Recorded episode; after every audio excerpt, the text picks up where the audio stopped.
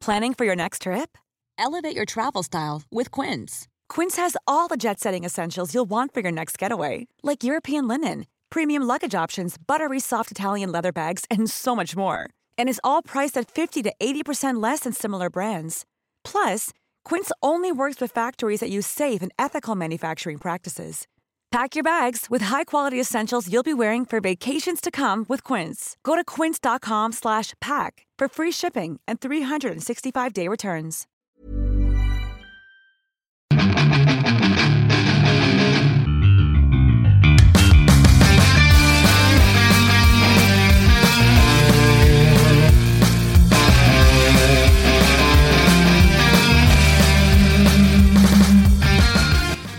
Bienvenidos a otro programa más de Fuera del Control en vivo y en directo desde la ciudad de Monterrey para todo el mundo. Mi nombre es señor Memo García, mejor conocido como Memo Hierbas. Y les recuerdo que los jueves, jueves es de pláticas de cuarentena.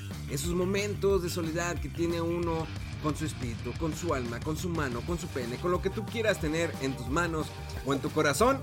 Es, para eso son las pláticas de cuarentena, donde no sabes de qué se puede platicar. Puede ser videojuegos, películas, incluso política, eh, suicidios y demás, aunque el último creo que no vendría mucho en caso. Pero bueno, algo especial que tenemos en este jueves de pláticas de cuarentena, que ya creo que son más de 40 días y seguimos encerrados, de una de las personalidades que hace un par de años lo conocí en un evento. La primera vez que lo, lo vi en un evento de en la TwitchCon, que fue la primera y creo que la última vez que voy a ir a ese evento, no tengo nada en, contra de esa plataforma, eh, lo, lo vi de, lejos. Y él me dijo, yo te he visto.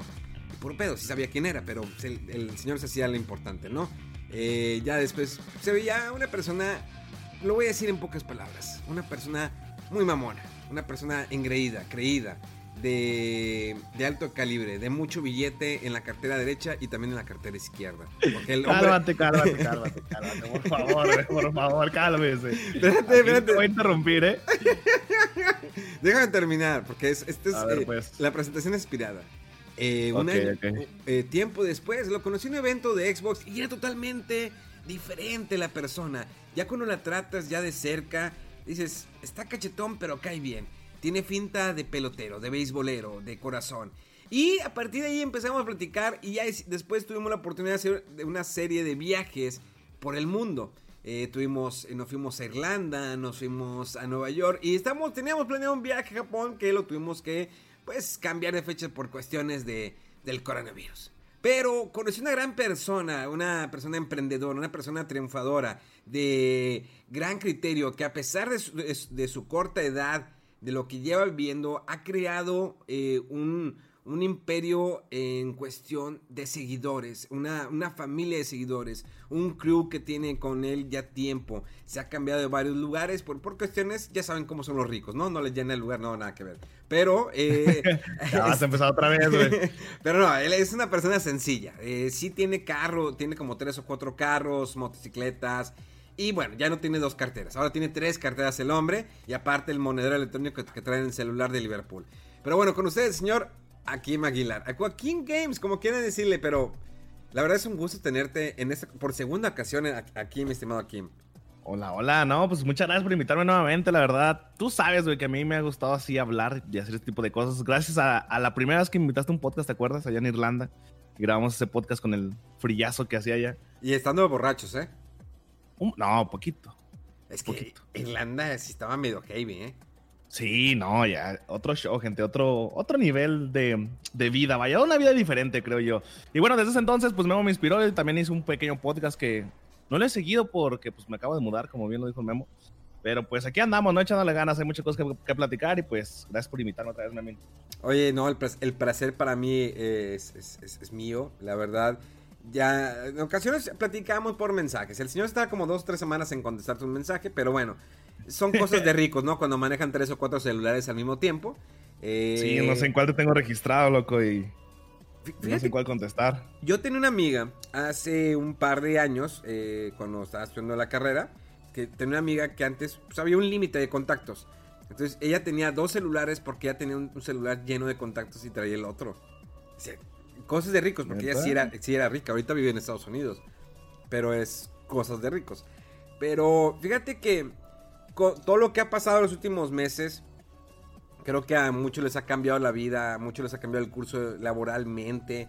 Ha sido muy difícil. Hay unos que han querido emprender algo, eh, que quieren emprenderlo a principios cuando empezó toda esta la pandemia y que no les ha funcionado. Hay otros que en este momento quieren emprender. Hay muchos que se han querido subir a YouTube. Hay gente que ha empezado a streamear. Hay gente que ya no streameaba.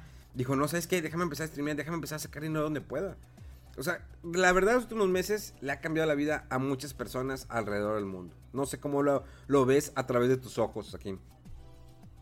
Sí, sí, pues ahorita te da como que el tiempo de andar pensando y analizar de, pues, ¿qué puedo hacer, sabes? Creo que todo, en todo momento todo ser humano tiene la capacidad de, de ponerse a innovar o querer hacer algo nuevo, pero ahorita con la cuarentena como que se presta muchísimo más para, para hacer cosas así, ¿no?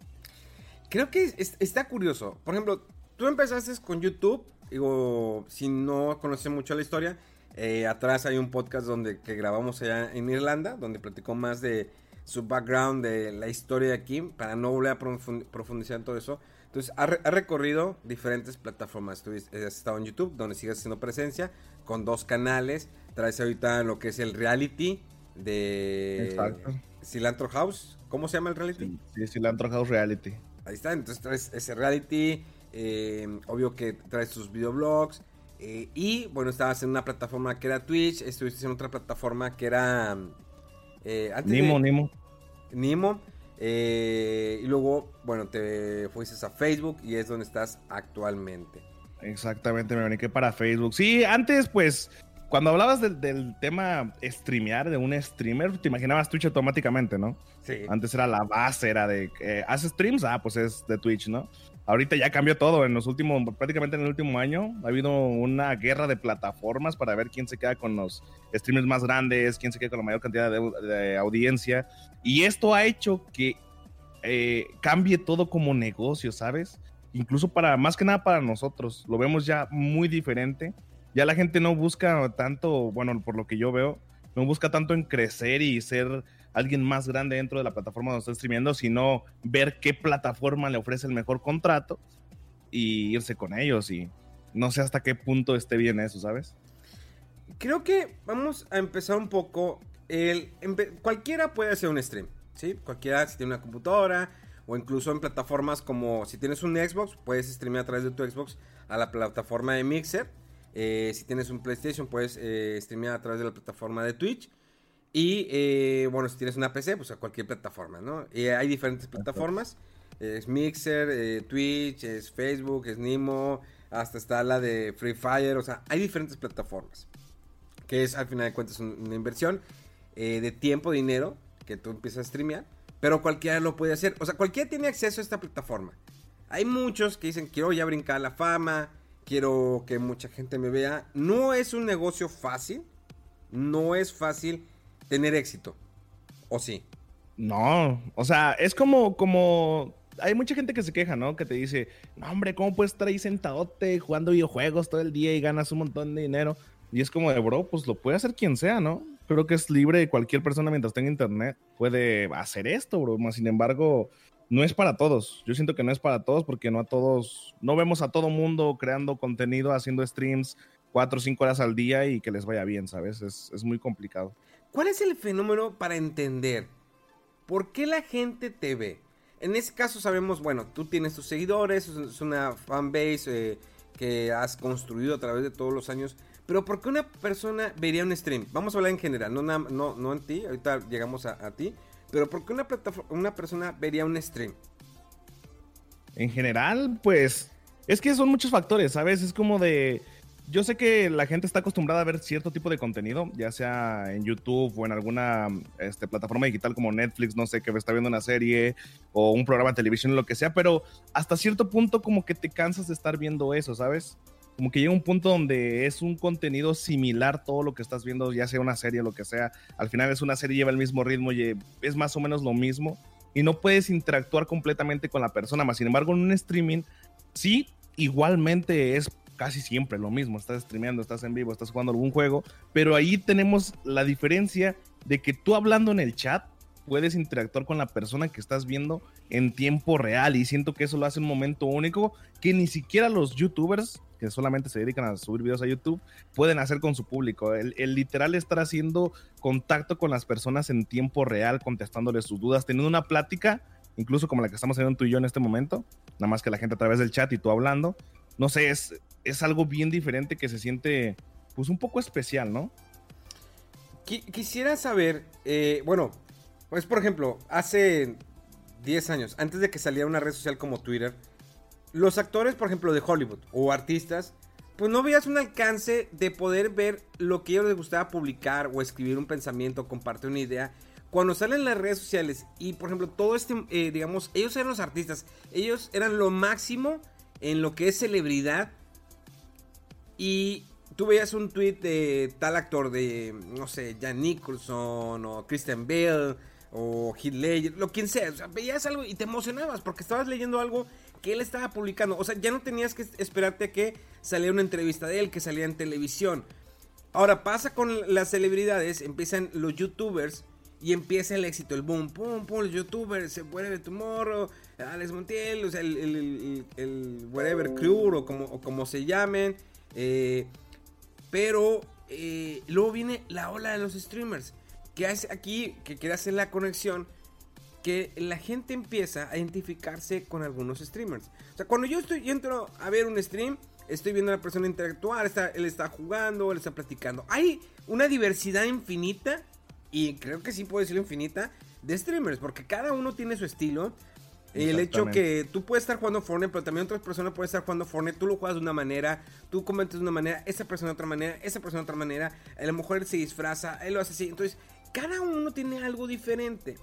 Entonces, viene el, hecho de que el streamer se convierte en una celebridad. Realmente el streamer es una celebridad, es una figura pública, es una persona que se le debe seguir y se le debe poner a la altura, no sé, no nada más de youtuber, o sea, estamos hablando que hay streamers que tienen mucho más seguidores que, actores de que un Robert De Niro, que bueno, Jack Nicholson no tiene Twitter, pero a lo mejor más que un Pierce Brosnan, que era el, penúltimo James Bond. O sea, estamos hablando que un streamer tiene más seguidores, lo conocen más que otros actores que se han quedado atrás.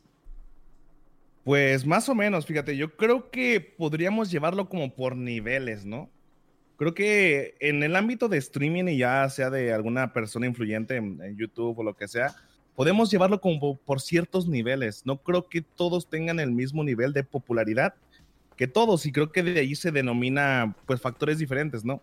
Creo que sí, hay youtubers, hay streamers que son lo suficientemente famosos para que los conozcan más que algunos actores de, Hollywood, como el, es el caso de Ninja, este, Doctor Disrespect, ¿no?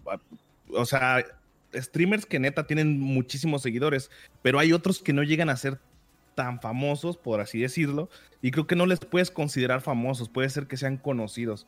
O sea, yo hasta cierto punto, yo me considero que soy conocido. O sea, no creo que he llegado al punto de ser famoso. Pero, por ejemplo, hemos ido... Eh, en Nueva York tuvimos... Eh, nos buscó un muchacho en Nueva York. O sea, ya cuando dices, me conocieron... me conocen en Estados Unidos para que, oye, es que fui a buscarte a tal parte. De hecho, eh, fue a la tienda de Apple, eh, me acuerdo, que me estaba escribiendo, es que me quiero tomar una foto con los dos. Ah, voy para allá. Y que no sé, que vino desde bien lejos el chavo para tomarse la foto cuando andábamos en la tienda de 24 horas de Apple, ¿te acuerdas? Sí, sí, sí. Y incluso cuando estábamos en Irlanda, un chavo. O sea, ¿estás, también. ¿estás de acuerdo que se ha hecho un brinco a nivel internacional? Y somos aquí de México, somos de lugares pequeños, eh, todo ha cambiado rotundamente. Entonces, el streaming ha sido una plataforma que ha proyectado. Entonces, al final de cuentas, todo es un negocio. Estoy ganando. Pero, ¿cómo se modificó? O sea, ¿cómo fue ese brinco generacional de eh, sentarme a ver a alguien? Porque yo no, yo no entendí el negocio. La verdad, yo no lo entendía. ¿Cómo podía alguien estar viendo a alguien estar jugando?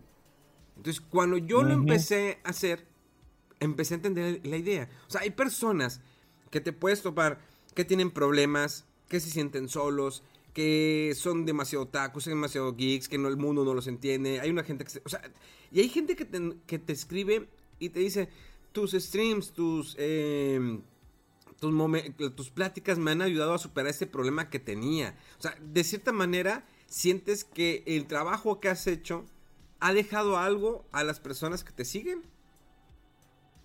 Sí, clarísimo. Fíjate que te podría comentar muy bien lo que acabas de decir, de que hasta cierto punto no lo entiendes. Me he dado cuenta que la mayoría de la gente que no no ha crecido con este ámbito de, la tecnología y de más que nada de las redes sociales y todo esto, no comprende bien bien cómo funciona. A mí también me han llegado a decir personas de, es que cómo puedes estar viendo a alguien jugar si, ¿por qué no lo juegas tú, no? O sea, tan sencillo como eso. Entonces, aquí la diferencia es que ellos no comprenden lo grande que son los universos dentro de, de todo esto. Porque sí, yo juego ese juego y estoy viendo jugar a este es prácticamente podría decir que es lo mismo, ¿no? Si alguien lo está viendo desde atrás y dices, ¿por qué estás viendo ese que está jugando ese juego si tú también lo juegas? Es que no se trata de eso, es que su plática, su carisma, cómo es, juega muchísimo mejor que yo posiblemente y, estoy aprendiendo a cómo jugar, a cómo jugar gracias a él, ¿no? O sea, creo que tienes muchos motivos por el cual estar viendo a alguien en vez de hacerlo tú. Por muchas cosas. ¿Crees? Fíjate que ahorita estamos, estamos, hay un claro ejemplo de que cuánto puedes dejar a una persona que te está viendo y que pueden entender es como una plática entre amigos. Muchas veces hay seguidores que se, es que no me leyó, estamos hablando en tus números y hay personas que tienen mucho más números, que es muy difícil a veces, ver, los mensajes, es muy difícil. Pero si nos alejamos un poquito de eso y entramos a lo que es a la parte del negocio. El negocio del streaming es la gente se suscribe, la gente dona, la gente todo esto. Y uno lo ve como trabajo. Tú lo ves como tu trabajo, tú comienzas tu día, sea la hora que te levantes, si sea a las 9 de la mañana, 10 de la mañana, mediodía, como tú ves. Pero es tu trabajo que tú tienes que, por compromiso, vamos a hablar, no estamos hablando de un contrato, como un streamer normal, el compromiso es que yo tengo que streamear a las 5 de la tarde o a las 8 de la, de la noche. Pues creo que también podemos dar un antes y un después, ¿no? Porque creo que este, hablando ya del streaming como negocio, ha cambiado demasiado en el último año gracias a la competencia entre plataformas. Entonces dio una diferencia de recepción de ingresos de cada uno de los, de los streamers de un antes a un después. Antes no existían los contratos que hay ahorita y la seguridad que tienen algunos de tener un contrato fijo que, que sin importar hasta sus números les van a pagar. Y antes no era así, antes era literal chingarte y tener la mayor cantidad de viewers y de ahí vas a conseguir lo que vas a conseguir, ¿no? Podemos dar un antes y un después de eso. Entonces, antes era conseguir la más gente que eh, lo que más se puede de gente, sin importar que estuvieras jugando. O sea, porque hay streamers que dicen, yo me subo, por ejemplo, Fortnite. Sea, yo voy a jugar Fortnite porque es el juego que ahorita que más ven. Es, un suponer, hace un año, no, no, lo sé. Voy a jugar Fortnite porque esto es lo que más me va a generar dinero. O sea, a fin de cuentas, hay gente que se mantiene 100% del streaming. O sea, estamos dando ejemplos. Vamos a tratar de no, meternos en el ninja. Porque el ninja, pues hoy ya tiene un contrato y anteriormente, pues generaba pues, chingamadras de lana. Sí, hay gente también como Rubios que tienen 80 mil personas en vivo y dices, wow. Pero el antes de empezar con los contratos, lo veías de una manera difícil. O sea, ¿cómo lo viste tú la primera vez que empezaste a hacer streaming? O sea, y, hay ciertos puntos que vamos a, tocar, porque no nada más están lo de los contratos, están las peleas entre los streamings, están los conflictos que hay al streamear, las, eh, las limitaciones. Pero vamos a empezar cuando tú empiezas el negocio del streaming, cuando tú empiezas a streamear, ¿qué sucede? ¿Cómo, cómo cambia esa, esa vida tuya? No estamos hablando en pues cuestión de monetaria, no vamos a tocar ahí en dinero ni ingresos, sino cómo cambia tu vida al momento de empezar a streamear. Pues ya lo tomas como un cierto compromiso con tu público, ¿no? Supongamos que ya tienes, no sé, seis meses streameando, este, haces stream, ponle no todos los días, haces de lunes a sábado, ¿no? Te dejas un día de descanso a lo mejor. Entonces tú ya tienes como una constancia, como si fueras un show, ¿no? Un show de televisión que ya sabe tu gente que lo vas a estar transmitiendo tal día a tal hora. Entonces regularmente mucha gente ya está esperando a que tú hagas tu transmisión ese día a esa hora. Entonces creo que se genera un tipo de compromiso. Ni siquiera debe ser así porque es algo que tú haces porque te gusta, porque te nace, te late jugar videojuegos y lo streameas y te la pasas bien con la raza, ok, hasta ahí. Pero llega un punto en el cual sientes un compromiso, ¿sabes? Y ni siquiera sé decirte si es un compromiso con la gente o un compromiso contigo mismo de tú no fallar y tú hacer tu transmisión regularmente como la, de, como la quieres hacer. Simplemente sientes ese compromiso de decir, ¿sabes qué? No puedo hacer esto el día de hoy, alguien quiere que vaya al cine, mis amigos quieren que salgamos, pero es que yo ya quedé con mi gente de, de hacer stream en este día hasta ahora, ¿no? Como que se genera ese compromiso por tú estar ahí. Supongamos, ok, tienes el compromiso. Creo que hubo una evolución clara y por eso empezaron a salir más plataformas de, para poder hacer streaming. Si e, eres como la televisión. La televisión en algún momento, digamos, a lo mejor, eh, vamos a hablar a nivel nacional en México, eran 5 o 6 canales. Ahorita hay una diversidad impresionante de canales. O sea, hay servicios de paga que te ofrecen como 300 canales y no lo logras ver. Lo, mismo pasó con el streaming, empezaron a salir nuevas plataformas, pero empezaron las exclusividades, algo así como que algo que podíamos comprarlo aquí en México, de que, ah, bueno, eres de Televisa o eres de TV Azteca, que eran las dos cadenas más importantes a nivel nacional, y ahorita hay una diversidad de cadenas, que está pues, Televisa, está TV Azteca, está Imagen, incluso está Multimedios, que ya brincó a nivel nacional cuando era un canal... Eh, local de la ciudad de Monterrey, o bueno, más que todo del estado de Nuevo León, y abarcaba Saltillo y algunos estados eh, continuos a, Monterrey, digo, perdón, a Nuevo León. Cuando vienen los contratos, a ver, aquí sin llegar a, cifras, ¿crees que eso afecta el negocio? Estás hablando probablemente, eh, tal vez al, usuario, o bueno, al streamer, le beneficia. Le beneficia al, al streamer en cuestión monetaria. porque Porque existen Pero contratos. También indirectamente le puede perjudicar. Y es lo que más yo, yo he estado notando en la mayor cantidad de streamers, ¿eh? O sea, te, perjudica cambiarte de una plataforma a otra plataforma. Decir, estaba en, en, Twitch, me voy a Facebook, o de aquí, o de Facebook me voy a Mixer. O sea, te afecta de una u otra manera. Sí, y todavía más allá de solamente cambiarte de plataforma. Es lo que yo he notado. O sea, mm, para la gente que no entiende más o menos cómo está el negocio, antes, hace cuatro o tres años, ¿no? ¿Tú, ¿Tú estabas streameando en esa época, Memo, hace cuatro o tres años? Yo llevo, ya llevo tres años, sí. Entonces, ¿tú recuerdas que antes era la cantidad de viewers que tenías, los comerciales que salían dentro de tus streams, más aparte? Yo siempre he considerado que la cuestión de los suscriptores y las donaciones son extras. Sí. O sea, siempre yo he basado lo que genero, por ejemplo, en cuestión de, mm, de los anuncios que, que se reproducieron en mi streaming, ¿no?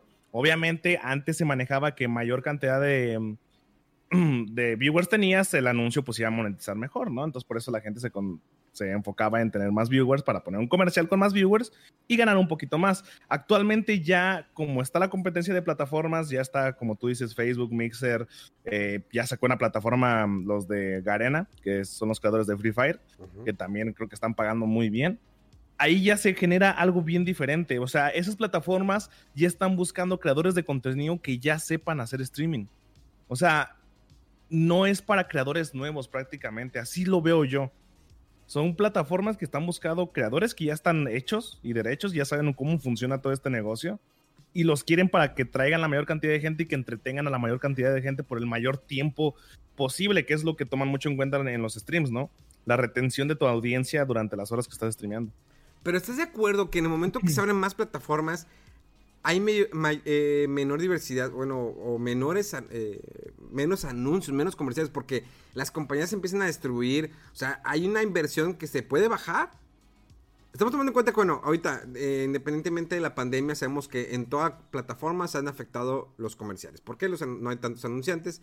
Es algo, un impacto a nivel mundial. Si es que Estados Unidos no cae en recesión, porque si Estados Unidos cae, eh, en recesión como lo fue eh, antes del mandato del señor Obama, del presidente Obama, que hubo una recesión en Estados Unidos, que muchas compañías quebraron, y si ahorita eh, Estados Unidos no se logra levantar por los números que trae y por el impacto a nivel nacional dentro de Estados Unidos, que muchas compañías han cerrado, no pueden trabajar, Starbucks hay cerrado, restaurante, todo eso, empieza a bajar, pues no hay, no hay algo que anunciar. Entonces, digamos que eh, si no hay comerciales, pues no hay mayor lana, pues no hay, no hay una inversión. Al momento de eh, la cuestión de los streamings, eh, estamos hablando que ya está, está Twitch, está Facebook. Bueno, Facebook no maneja comerciales. Probablemente sí cuando monetizas videos. Sí, ya los maneja. Bueno, ya, los maneja. Entonces tenemos eso, tenemos eh, Mixer, todos tienen pero tienen que bajar en algún momento, porque antes todos están concentrados en un lugar, que era la plataforma más fuerte que es Twitch, bueno, que creo aún puede seguir siendo la plataforma más fuerte.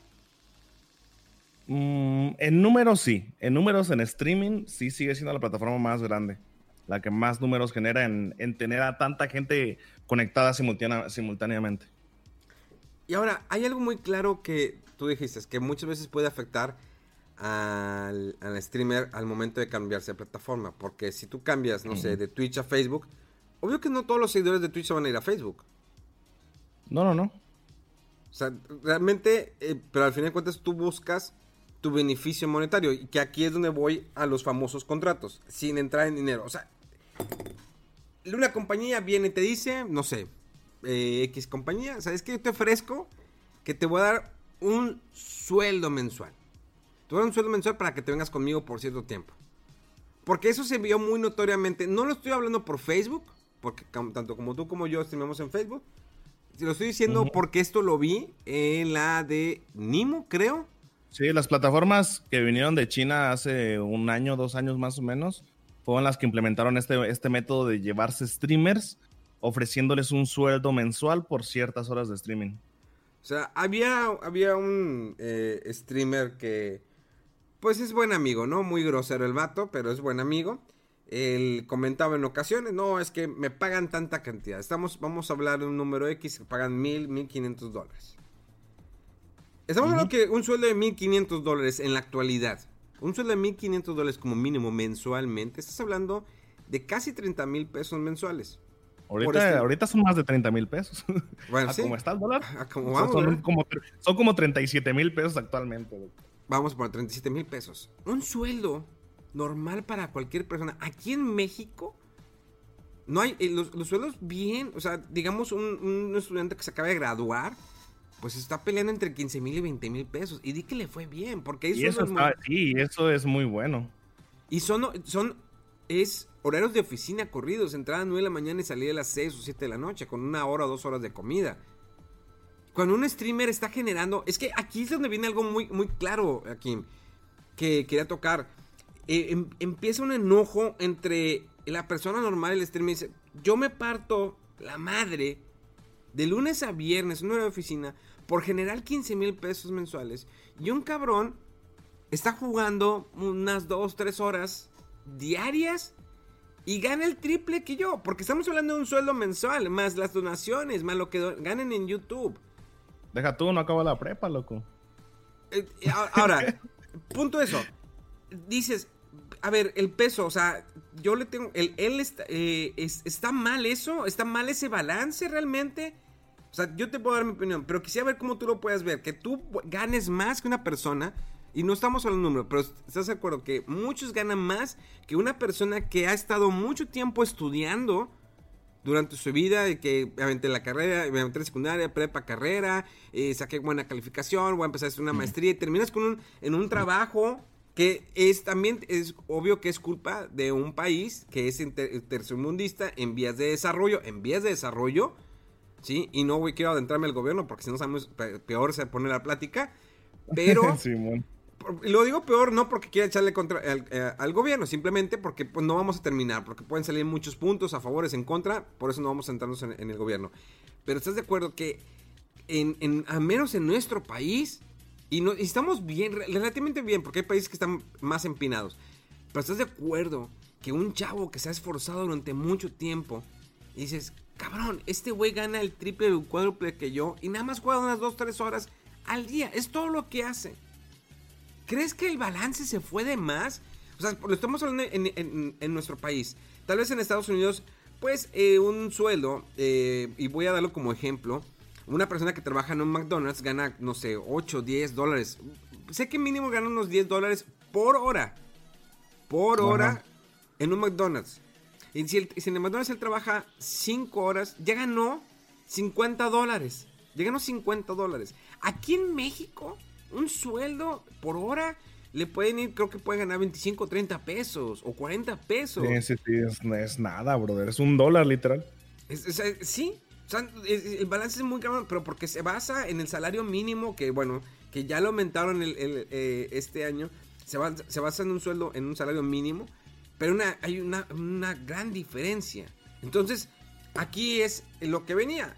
Eh, ¿Crees que es justo esto?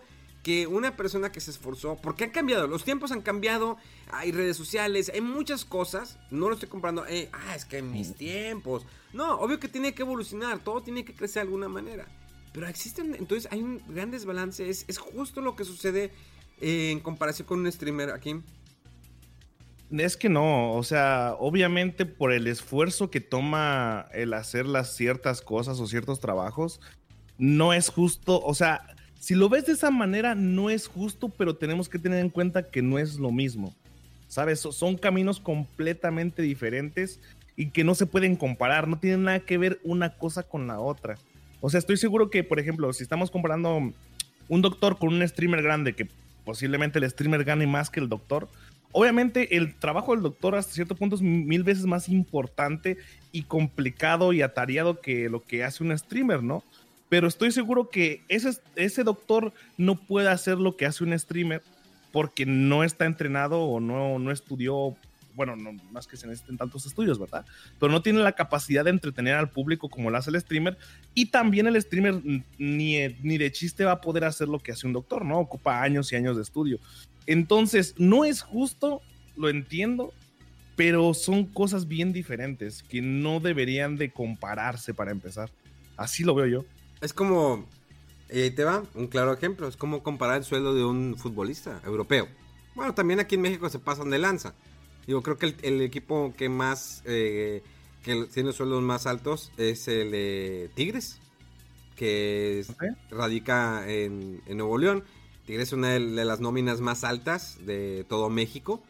Y dices, cabrón, lo único que hace el vato es pegarle una pelota. Lo estoy hablando en general, no estoy diciendo, yo no denigro el fútbol para nada me gusta el fútbol, me gusta más el fútbol europeo, eh, pero me gusta también más ver el béisbol o el fútbol americano. Eh, entonces, es difícil comparar. O sea, los, no, hay una, eh, no hay un balance entre los, entre los trabajos. O sea, estamos, hablando, estamos de acuerdo que se le ha dado mucha importancia al streamer. Creo que o es, o es el mismo negocio o el mismo ambiente o las compañías que han inflado el negocio del streamer. O sea, llega un momento en que bueno, si a él le pago 5 mil, a él le pago 10 mil y luego el otro me está pidiendo 13 mil, pero tiene más que... O sea, solito lo están inflando. ¿Crees que puedan inflarse todavía más o que, pueda existir un declive? Porque sí están muy inflados, sí están muy inflados. O sea, estás hablando que hay gente que gana miles de dólares. Y dices, ay cabrón, gana miles de dólares. Miles de dólares. Pero compáralo con la televisión. ¿Se cobra lo mismo? Sí, no, no. Que la televisión definitivamente. O sea, es que esto es algo que impacta mucho y creo que hizo bastante ruido cuando la vez del torneo de Fortnite que salió, que fue hace un año, hace dos años, que fue el premio y que dijeron, ah, a ver, todos voltearon a ver. ¿Cómo que ganó tanta cantidad por estar jugando el jueguito? de el premio de dos millones de dólares, ¿no? Sí, entonces, ¿cómo? O sea, en ese momento la gente empezó a voltear a ver, a ver, ¿qué está pasando aquí? Los eSports ya tenían rato que ya estaban haciendo ruido y ahorita están haciendo todavía más ruido. Y dices, ah, cañón. ¿Y qué está pasando ahorita? Pues está la famosa, la E-Liga. Está la famosa liga también de béisbol. ¿Ya viste que están jugando béisbol en, el MLB? Sí, están jugando en videojuegos ya.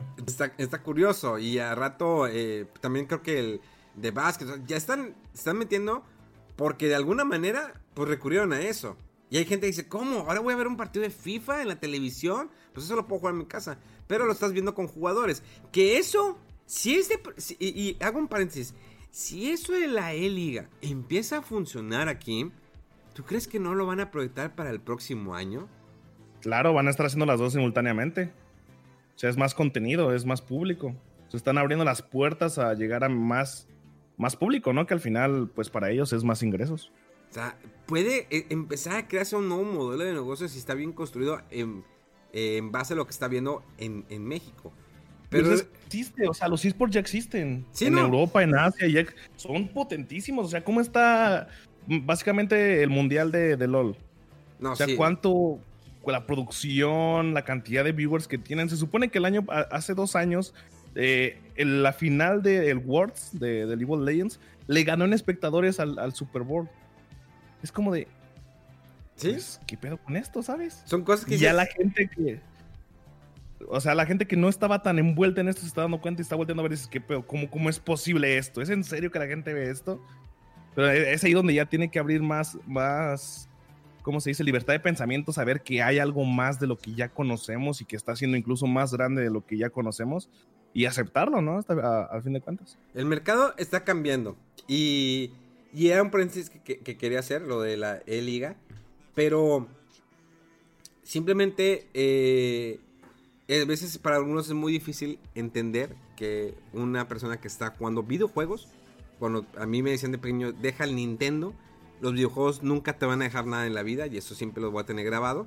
Digo, obvio, este, pues mis padres me regalaron mi primera consola y después les dije, los gracias a los videojuegos, pues tengo la vida que tengo. O sea, me he esforzado, me la he pelado como periodista, no como streaming ni como YouTube, como periodista fue difícil de ganar eh, al principio ganaba 4 mil o 5 mil pesos mensuales, que no es nada. Bueno, ahorita lo que no es nada. ¿Qué haces con 5 mil pesos? Muy apenas. no, no para vivir. Pues no, no alcanza para vivir. Pero en aquel, entonces, en aquel entonces, cuando empecé, pues ganaba eso y rascándole y tenía que hacer otras cositas. Ahorita, bueno, pues ya existen las campañas digitales en Instagram, en Twitter, en Facebook, dentro de tu streaming. Pero eh, es difícil, es difícil lidiar con una presión de un contrato, porque eh, ahorita vamos a partir a otra parte muy interesante cuando ya viene una guerra entre los streaming. Pero aquí la cuestión es, es difícil lidiar con eso. Aquí, realmente ahí eh, puede afectarte a ti como persona el general cierta cantidad de dinero te puede golpear emocionalmente eh, físicamente también que te pueda dañar, no que te peguen los billetes, sino simplemente físicamente que, el, que ganes más y que eso te lleve a otras cosas. En un billete, ¿no? me da una patada en los huevos y, sí, ¿verdad? Maldito. maldito billete de 100 dólares. No, hablando de eso, sí. O sea, creo que yo, yo tengo la, la mentalidad, de que todo, todo, todo repercusión en tu vida, sea bueno, buena o mala, tiene un efecto dentro de, ¿sabes? O sea, si hiciste algo malo, te va a afectar. Pero si hiciste algo muy bueno y te fue muy bien, también te va a afectar porque te crea una diferente, un diferente estado mental donde tú estás como hasta cierto punto acostumbrado a que te vaya bien. Y en el momento en el que ya no salga también las cosas, porque creo que la vida es un bajar y subir a cada rato, eh, es donde en verdad te pega, ¿sabes? O sea, tanto las cosas malas como no sé, que te la estés pelando por un sueldo, lo que tú digas, creo que pues te agüita hasta cierto punto por no tener a lo mejor lo que tú quieres. Tanto eso afecta como también que te vaya bien. O sea, no porque te vaya bien se supone que estás haciendo las cosas perfectamente bien y que estás aprendiendo lo que, lo que en verdad debes hacer, sino creo que hasta cierto punto te puedes cegar y tú no voltear a ver, no pensar más allá y estar como que a gusto y conforme con lo que actualmente estás ganando con ese contrato que tú ya tienes, pero debes de tener en cuenta que no va a ser para siempre y que en algún momento lo puedes perder y ahí es donde en verdad vas a ver la que, que está difícil todo, ¿sabes? Y que no vas a conseguir algo igual que lo que tenías antes. ¿Es difícil mantener un trabajo así? Sí, sí, es muy difícil. La constancia en este término de hablando del streaming es complicadísima, O sea, porque la gente siempre que le platicas a alguien que no está dentro de este mundo es como de, ay, qué chido tu vida, ¿no? Te la pasas jugando videojuegos y ganas de eso, o sea, wow, es el sueño de cualquier joven, ¿no? De cualquier chavo de tu edad, es como de súper sencillo. Pero sí, hazlo todos los días por cuatro años, no tengas vacaciones de verano, no tienes fines de semana, y no digo que no lo tengas y no te lo puedas dar, claro que puedes hacerlo, ¿no? Todos tenemos, creo que la libertad de tener un fin de semana para, no sé, irte a donde tú quieras o simplemente descansar y no hacer nada. Pero sí creo que si dejas un fin de semana, pierdes un montón en este trabajo. Pierdes un montón de seguidores, porque hay mucha gente que está acostumbrada y te quiere ver todos los días. Y en el momento en el que tú no estés transmitiendo y esa persona quiso ir a verte, va a decir, pues no está, no está el, mi streamer favorito, entonces deja voy a ver otro. Y posiblemente ese otro streamer que fue a ver la persona ya no quiere verte a ti porque le gustó más esa nueva persona, entonces perdiste ya un seguidor y de ahí se va derivando muchísimos más seguidores. Y, es bien, complicado poner, tener esa audiencia y mantenerla y que no, como quien dice, no se te escapa. Y tampoco es como que sea una competencia con más streamers. Simplemente tú debes de tener esa constancia porque sabes que tienes que estar ahí para ellos y que no debes de hasta cierto punto perder a tu audiencia, porque creo que al final todo se basa en tener una audiencia. Si tienes un contrato bueno, lo vas a mantener y vas a poder seguir teniendo ese contrato si es que sigues teniendo tu audiencia y los números que actualmente tienes cuando la gente te está viendo, ¿no? Y si los pierdes, te van a despedir, obviamente. Entonces, es, es complicado, pero no sé hasta qué punto sea más complicado que cualquier otro trabajo, ¿sabes? O sea, ¿estás de acuerdo que tenemos que, tienes que renovarte? O sea, por ejemplo, un médico, pues bueno, a lo mejor vienen nuevas técnicas, pero un streamer tiene que mantenerse actualizado, o sea, renovar su material, o sea, saber cómo voy a sorprender este día, la mañana, la próxima semana. Es como, hay un claro ejemplo. Los actores del antaño de hace, no sé, 20, 30 años, esos actores han empezado, ¿sabes qué? La gente está olvidando de mí porque no estoy en redes sociales, no tengo Twitter, no tengo Instagram. Había actores que estaban peleados con las redes sociales y dicen, no, ¿para qué? No lo necesito. Pues ahora sí lo necesitas. Es como un Will Smith. ahora sí. ¿Cómo, ¿Qué hace Will Smith en su Instagram? O sea, el vato lo has visto en su Instagram. súper bien, la verdad. Es creativo, generó, tiene un canal de YouTube. O sea, el vato está sacando contenido. Una, obvio que le va a generar dinero YouTube. Pero lo más importante es estar vigente en, este momento. Yo creo que incluso, por ejemplo, viendo el, el, término de Will Smith, él ni siquiera ya lo hace como porque también va a sacar algo de ahí, ¿sabes? El nivel de producción que él le mete incluso a sus TikToks no le van a generar absolutamente nada de lo que él está invirtiendo en producción. Los videos que tiene en YouTube, donde se tira de un bungee, de un helicóptero y que no sé qué, es una inversión grandísima para poder ese video que estoy seguro que el video no le devolvió lo que él invirtió en eso, pero él, él lo está haciendo para que la gente sepa que él sigue allí, que tiene ideas, tiene un nivel muy cañón de, de producción y que él pueda hacer cosas así de grandes para que no se olviden de él, ¿sabes? Y seguir como en el punto de la mira de hasta cierto punto de todas las empresas, de todas las películas top, para que lo sigan contratando y que sepa que tiene una audiencia muy grande. O sea, Will Smith es el claro ejemplo de alguien que ya lo tiene todo hasta cierto punto, si lo podemos decir así, porque creo que sí, no, ya. Pues, el vato, el vato ya hizo su vida, pero todavía quiere seguir haciendo más y lo está haciendo perfectamente, metiéndose en las redes sociales, metiéndole el dinero que le está metiendo para la producción que tiene con el contenido que está creando y así poder ganar más público y que todavía se haga muchísimo más popular. Porque digamos que pues hay reggaetoneros, ¿no? No tengo nada en contra del reggaetón, no es mi género favorito, ni lo será nunca jamás, espero, a menos que esté muerto. Pero eh, hay reggaetoneros que tienen una, un engagement, una popularidad impresionante en redes sociales. O sea, impresionante. Más que actores de Hollywood. O sea, dices, ¿cómo es posible que el vato pueda subir un hola y tenga millones de retweets y todo el rollo? Y el vato no es nadie. No, aporta absolutamente nada en la vida de uno. Nada más que su música. Son vatos que dicen un pensamiento acá medio regotonesco, eh, vulgar, con algo de amor y es el único que aporta y, ¡ah! y todo el mundo le aplaude.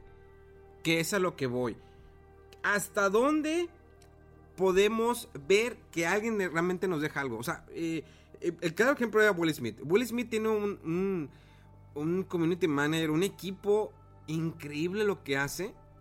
¿Sí? De qué es lo que publica, en qué momento lo publica. Los videos, la diversidad que tiene en Instagram está impresionante. O sea, te, retoma cosas de El Príncipe de Rap, el último que hizo la película de Bad Boys, eh, algo con su familia, eh, momentos chuscos. O sea, tiene todo ese señor. Eh, lo tiene en TikTok, lo tiene en YouTube.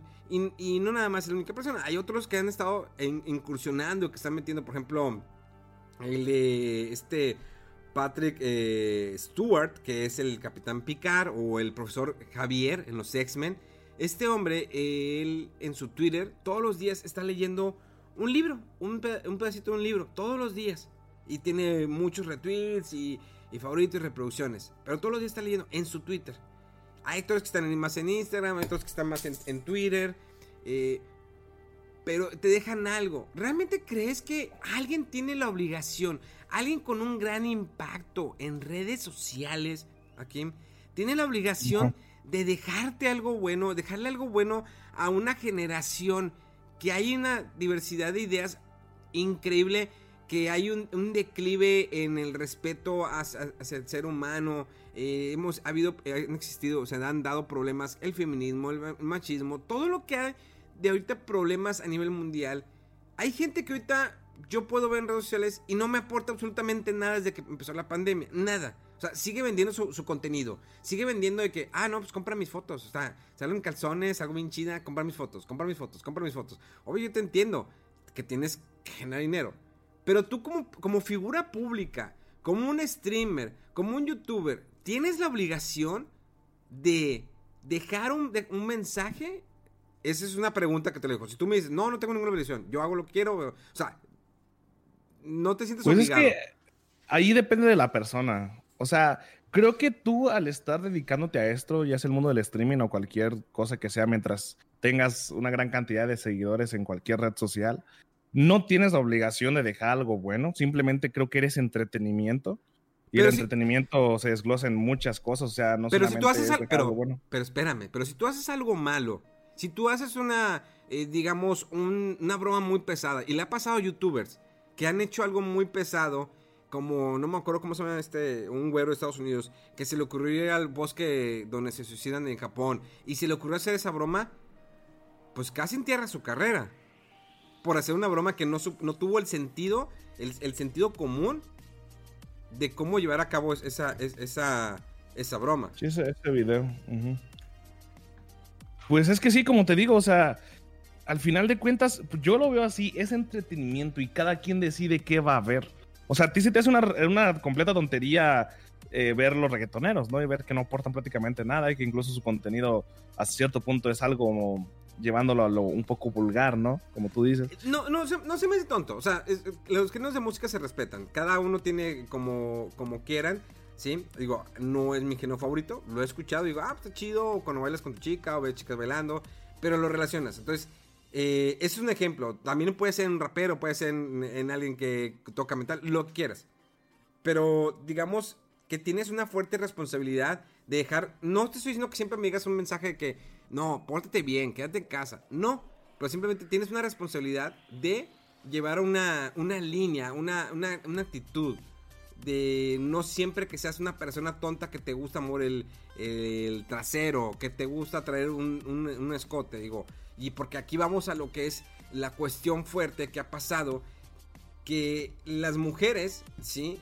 No, no voy a decirlo de esta manera, no voy a decir que, ah, es que las mujeres andan escotadas, no, pero mucha, eh, hay cierta eh, parte del público, del usuario, del seguidor, que la has atachado de que, ah, tienes escote y te crees game, ahí está, ese es tu negocio.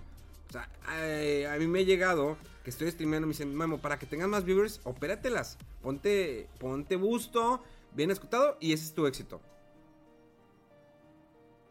Pues sí, pero no, bro. O sea, yo hasta ese punto soy muy abierto en, esas cosas, ¿sabes?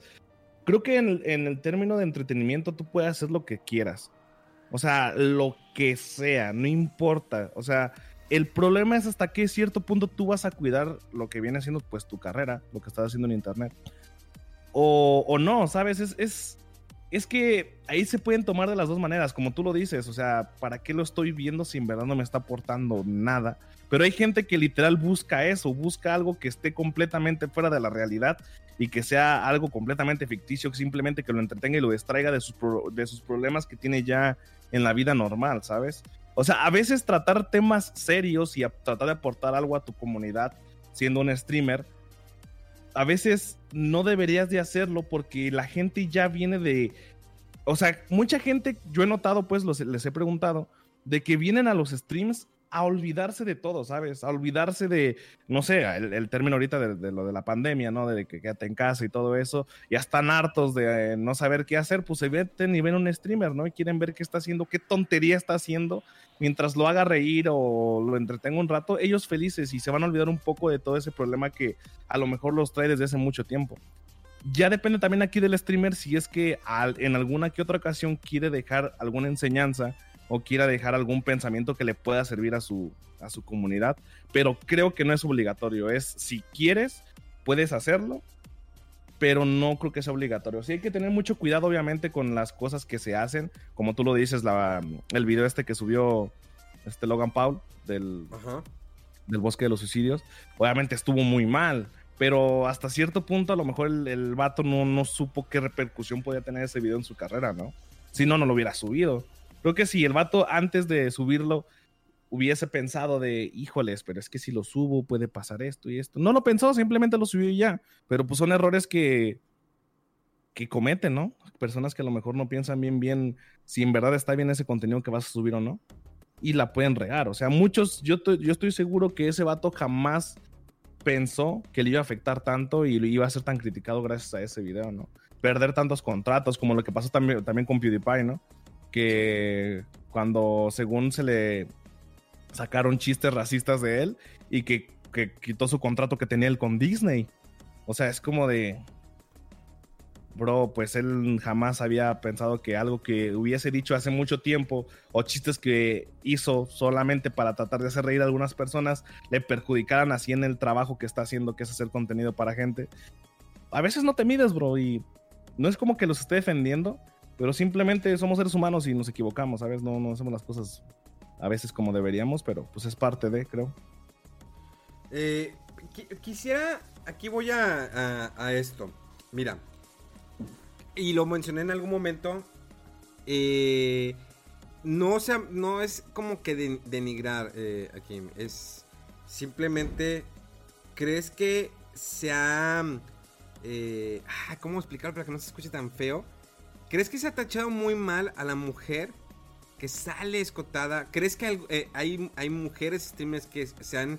Para mí todos son gamers. No hay, no hay que... Nada, esa no es gamer, nomás juega forma. No, no. Para todos somos gamers. ¿Por qué? Porque todos jugamos videojuegos, todos los disfrutamos de alguna manera. A mí no me gusta jugar multiplayer, ¿sí? Pero eso no quiere decir que no me gustan los videojuegos. Me gustan juegos de campaña, como yo así inicié hace 30 años jugando videojuegos de campaña. No decir que no los juego, tengo que jugarlos de alguna manera por si, si Activision me manda a mí Call of Duty y me dice, juega el modo de campaña y juega el modo de, multiplayer. Perfecto, tengo que hacerlo por reseña.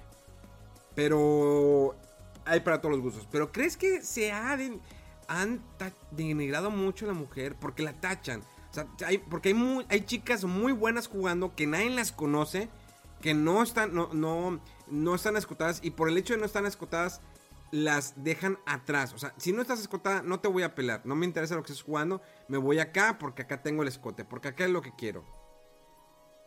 Es que ahí ya nos estamos metiendo en otro tema súper extenso, ¿sabes? Lo que pasa con el. Lo que yo he logrado entender todo este tiempo con el término de las mujeres haciendo streams y que tenga. O sea, es que literal ahorita ellas lo hacen como un requisito. El tener, no sé, enseñar un poquito de, de boobies, ¿no? Este, en, sus streams, porque ellas saben que así van a tener más números. O sea, ellas ya lo saben, ¿sabes? No es como que digan, ay, es que así me he visto. Antes se excusaban con eso, me acuerdo. No, es que yo, yo así me he visto, yo, yo así soy. Y al final, no creo que todos los días, sea de día, sea de noche, haciendo un chingo de frío, tengas que tener escote, ¿sabes? Obviamente ya lo hacen al propósito.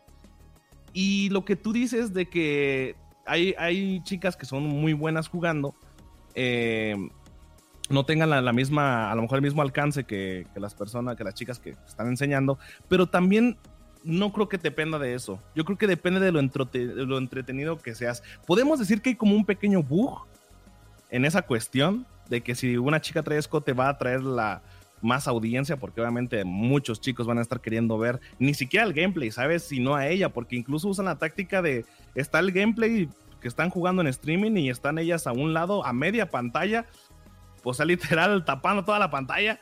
Que yo sí me metí a streams y digo, bro, o sea, amiga, quítate, hazte más chiquita, no, no me dejas ver el gameplay. O sea, pero pues ellas saben que la raza que los está viendo no están viendo el gameplay, sino la están viendo a ella. Pero también. A ver, ah, dime. No, no, no, dale, dale, dale. También creo que no depende de eso. ¿Conoces a Pokémon? No. Es la, es la streamer más grande mm, de la plataforma de Twitch que actualmente hay. Es muy bonita, pero juega bien y no enseña. A ver, explícame por qué la más grande de Twitch no es una que sí está enseñando. O sea, tampoco creo que tenga mucho que ver, más sin embargo, en este término, lo que debes hacer para poder tener tu audiencia y ser un streamer es entretener a tu público. Simón está esta cuestión de que hay chicas que enseñan y que van a tener mucha audiencia, pero hasta cierto punto muchas de ellas sí saben entretener. Sí sacan una buena plática, sí hacen esto. No está bien, yo no lo considero algo bien, pero tampoco creo que, algo, eh, que sea algo que se tengan que criticar, ¿sabes? Es que estamos de acuerdo. Ahorita que me dijiste lo de la otra chica, estamos de acuerdo. Ella es de Estados Unidos. Sí. Es de Estados Unidos. Estamos hablando que en Estados Unidos hay una diversidad de público muy diferente. No estoy enigrando a México para nada. Antes de que me quieran decir algo, no lo estoy enigrando. Al contrario, es un gran público, es una gran gente que ha apoyado a muchos streamers. Eh, pero estamos de acuerdo que al menos aquí en México han sobresalido muchos nombres, streamers. Dicen, no, pues es que pues ella pues, es sinónimo de chichis. Esta es sinónimo de que mueve la cola. Esta es sinónimo de chichis. Y ahí te vas. O sea, creo que el problema de las que traen un impacto muy fuerte en redes sociales o en streaming, denigran de cierta manera el streaming de videojuegos. Ahora, Twitch te ofrece varias posibilidades. Twitch te ofrece que puedas estar platicando, que puedas estar viendo novelas o La Rosa de Guadalupe. Honestamente aquí, o sea, yo escucho, yo veo streamers que conozco, chicas, incluso también vatos, nada más chicas, que están viendo La Rosa de Guadalupe. O sea, estoy viendo gente que tienen 400, 800 personas, 1000 personas, y los tienes viendo La Rosa de Guadalupe. Y la chava no está diciendo absolutamente nada. La chava tiene, están con su cote y no está diciendo nada. Están viendo La Rosa de Guadalupe. ¿Tú crees eso justo para personas que a lo mejor están, eh, están buscando de que, oye, estoy haciendo mi mejor contenido, esto, lo otro? para que lo puedas ver, para que me des la oportunidad de que veas mi contenido. ¿Tú crees eso justo? I'm Sandra, and I'm just the professional your small business was looking for. But you didn't hire me because you didn't use LinkedIn jobs. LinkedIn has professionals you can't find anywhere else, including those who aren't actively looking for a new job but might be open to the perfect role, like me. In a given month, over 70% of LinkedIn users don't visit other leading job sites. So if you're not looking on LinkedIn, you'll miss out on great candidates like Sandra. Start hiring professionals like a professional. Post your free job on linkedin.com/people today. Es que no es justo, pero tampoco te puedes quejar por eso siendo streamer. No, yo no lo estoy diciendo. es, es, es, algo que yo veo normalmente en redes sociales. O sea, yo lo veo por comentarios. Sí, es que esta vieja se pasa de lanza. Eh, nada más está haciendo esto. O sea, yo lo he visto y me pongo a ver. A ver, oye, sí es cierto. Digo, pero al final de cuentas tú tienes la decisión de verlo o no verlo. Pero se ha, se ha perdido, se ha, se ha, desbalanceado. ¿Por qué? Porque una plataforma te da libertad de que streame lo que quieras. Ok, está el just chatting, eh, puede estar cocinando. Está, por ejemplo, esta. Eh, ¿Cómo se llama esta chava? Almoneur. No, no, me acuerdo. Almonaut. No, no, esta chava que hace el ACMR. Que la. Que una vez hizo, no sé si lo, lo viste, un streaming de, de durmiendo. Y la gente le donaba dinero. O sea, la, chava literal estaba streameando y estaba durmiendo. Hasta que le llamó la atención. Ya la habían bloqueado una vez porque en una que estaba jugando con el perro, eh, ella hizo un movimiento y pues no traía ropa interior. Eh, sí, sí, sí, sí, la Linity. Amorant, creo que Amorant, ¿no? Muy bonita, ojos de color. Eh, estaba viendo otra vez que estaba haciendo un streaming, la chava, pues en la alberca. Al fin de cuentas, hay diversidad. O sea, sí, simplemente, pues cada quien ve lo que quiere. Es como un canal de televisión. Yo voy cambiando y escojo lo que quiero. Exacto. sí, eh, aquí la cuestión es de que como lo que tú me comentabas, hay muchos streamers que se quejan demasiado sobre de que no es justo que estas personas tengan muchísimas más visualizaciones que pues que, que, ellos, ¿no? Que se la rifan y que le ponen un montón de ganas y lo que sea. Pero es que yo digo que esas personas no se pueden quejar porque, a ver, explícame por qué los streamers más grandes que hay, ¿por qué son hombres? qué es lo que están haciendo ellos que no están haciendo los streamers chicos para estar en el punto donde están. Creo que la mayoría de streamers construyeron una base de fans desde antes de, empezar streaming. ¿O hay alguno que haya brincado empezando streaming? Mm, Todos creo que vienen mucho de YouTube, ¿no? La mayoría vienen de YouTube, sí, exactamente. La mayoría vienen de YouTube, pero sí hay varios que empezaron en, en el streaming. O sea, cada quien ha dado su contenido. Sí, he visto, por ejemplo, Rubius, una persona que, a pesar de que dejó un tiempo de, de streamear, Volvió, ahí está. Te digo, cada vez que entro lo veo con 70 mil, 80 mil personas. Y ahí está presente. Eh, una persona que ya hizo su propia animación, su propia caricatura, sacó su libro, eh, un libro que lo he visto aquí, que lo venden en, en, Sambors. Bueno, no sé si todavía, bueno, aquí ya no hay Sambors en Monterrey, pero en otras partes lo he visto el libro. Y, y, ya, y son personas que dices, pues no hacen más allá, pero el problema es que a veces sobresale mucho eso. Y lo ves en redes sociales. Y, y aquí quiero conectar con algo también muy interesante, Kim. Porque probablemente el otro no podamos, a lo mejor no llegamos a definir algo porque hay muchos puntos de vista. Y no estoy diciendo que estoy en contra de que, no, es que, eh, pues no se me hace justo, pues ve La Rosa de Guadalupe, ve videos de YouTube. Y es, pues, y, es, las, chavas, hay chavas que dicen, bueno, te, si me das 100 bits, me das 300 bits, hago sentadillas. Y trae falda la muchacha. O sea, ya llega un momento que dices, sí, lo he visto. Y dices, ah, cañón, a ver, ¿cómo? Y digo, sí, das 500 bits y hago, hago cinco sentadillas. Y ves si trae falda y ah, te pasas de lanza. Y hay veces que mm. eh, dicen, bueno, voy a bailo tal canción si dan tantos beats. Bailo esta canción que va a brincar la morra y se le van a mover bien cañón. Hay una chava que me impresionó, esa sí mis respetos, pero se me es, digamos, está muy visualmente. La, eh, esta señorita, no me acuerdo cómo se llama el, la streamer, se está pintando, hace un body paint. Entonces la morra no trae brasier, o sea, se la está pintando ahí en, vivo. Y es lo que hace. Está pintando durante el tiempo, está con el espejo y toda la red está ahí y está aventando dinero. Está aviente, aviente, aviente dinero. Eh, los ACMR son increíbles, o sea, mi respeto a la gente que está en ACMR y es una experiencia muy cañona que sí te hace sentir, o sea, el, ruido, el que te hace todo, todo, ese rollo sigue sin entrar, o sea, que, sí es una experiencia muy cañona. Y, y al fin de cuentas, eh, ahí, debemos estar de acuerdo, hay contenido caca. O sea, realmente sí hay contenido caca. Hay sí, sí, sí, claro. Hay contenido que dices, ¿cómo es posible que permitan esto? Porque hay plataformas, voy a generalizar en plataformas que no promueven al streamer. O sea, ya hay, ya hay una competencia, ya hay contratos, hay diversidad de contenidos. Pero tú crees que las empresas, o los, eh, o digamos, los, eh, no todas las, empresas, sino que las plataformas no promueven a sus eh, propios creadores de contenido. Yo sé que sería muy difícil si tienes un millón de creadores de contenido en tu plataforma. es que no depende de, de, que si la plataforma te promueve o no. O sea, yo ahí sí estoy muy del lado de que tú tienes que hacer tu mayor esfuerzo para tú lograr de conseguir tu audiencia. Yo sé que es complicadísimo, es difícil y más con las desventajas que tú dices que hay actualmente de, que si hay un streamer donde le donan 5 dólares y se pone a brincar y no tiene bra, simplemente su playera y se ve allí, pues mucha gente va a estar ahí, ¿sabes? Pero no es un limitante para que tú como nuevo streamer no puedas crecer. Y es lo que he visto que la mayoría de los streamers pequeños se quejan o que incluso deja tu punto y aparte de las chicas que se quejan de porque tal streamer grande está está transmitiendo ahorita y no me deja a mí los viewers. Es como de, bro, es neta que piensas que todos los viewers que hay en esta plataforma son solamente los que tiene él.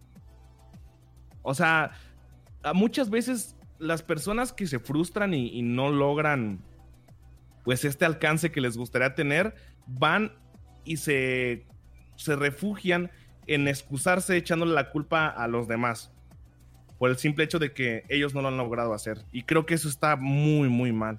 O sea, eso para mí son tonterías. La raza que dice es que no crezco por culpa de tal streamer que tiene todos los números.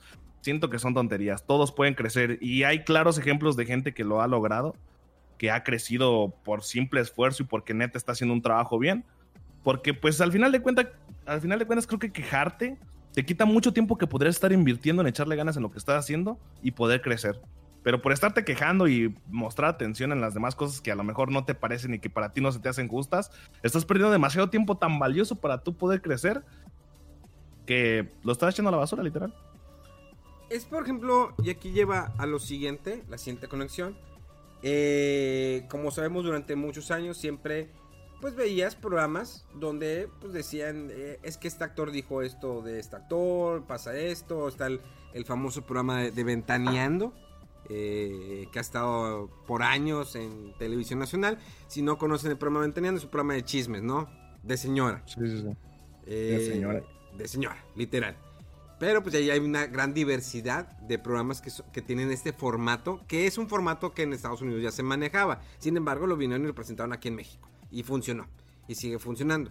Y luego eso se da también en los youtubers. Se dan también en los streamers. Él dijo esto. Es como hace un, par de semanas teníamos el de un vato que engañó a su novia. ¿Cómo se llamaba? O su esposa y que estaba esperando a su bebé. Juan, tal Pantoja. Ah, Simón, de los más famosos de YouTube México actualmente, Juan Dios Pantoja. Exactamente. Él, que yo vi su foto y dije, ¿y quién es él? Es un reggaetonero. O sea, lo primero que fue, lo ves con el pelo de cortito, así de casco pegado, dices, es reggaetonero. Pero ya vi, ah, pues hace contenido, no sé quién es. No es porque no está pues actualizado. tenemos que saber que la polémica vende en cualquier lugar. Definitivamente. a, la, gente le encanta ver polémica, ¿sabes? Le encanta andar viendo quién se pelea con quién y si hay problemas con este, que si este engañó a su novio y los dos eran youtubers y ahora se metió con este. Les encanta andar en el chisme. Y hasta me incluyo, ¿sabes? Es como de, ah, la verga, pues ahora aquí hizo este, este tonto, ¿no? deja, voy a ver que, en qué la cagó, ¿no? Como que hasta es intrigante saber alguien que, no sé, es inerte, creo que de todo, todo de todo mundo, por eso tiene tantas visitas la polémica. ¿Crees sea que de quien sea. ¿Crees que sea organizado? O sea, sabemos que... muchas cosas sí, muchas cosas sí son organizadas. Hay revistas como telenovelas, para los que no sepan, la revista Telenovela es una revista pitera que se reparte a nivel nacional, no sé si en otras partes de, de Latinoamérica, es una revista que se la pasa inventando chismes, pero se sabe muy bien que ella le gusta, esa revista le gusta pagar a ciertas personas para pues crear un escándalo y para algunos de que si ya se están olvidando de él, de repente lo, vuelven a sacar así. ah, mira, ya no me acordaba de este actor, de este cantante. Lo mismo debe pasar en, los streamers, en los youtubers, de que, oye, vamos a planear algo, vamos a ver cuánta lana sacamos, cuánto se genera, esto va para ti, esto va para ti, pum, y lo, y lo avientas. Que de alguna u otra manera a alguno le puede afectar, pero no, porque pues en su bolsillo no le va a afectar, va a llevarse algo a cambio. Entonces, eso se ha dado. Hay chavas que se han dado muy duramente en Twitter. Y lo he visto, lo vi hace poco.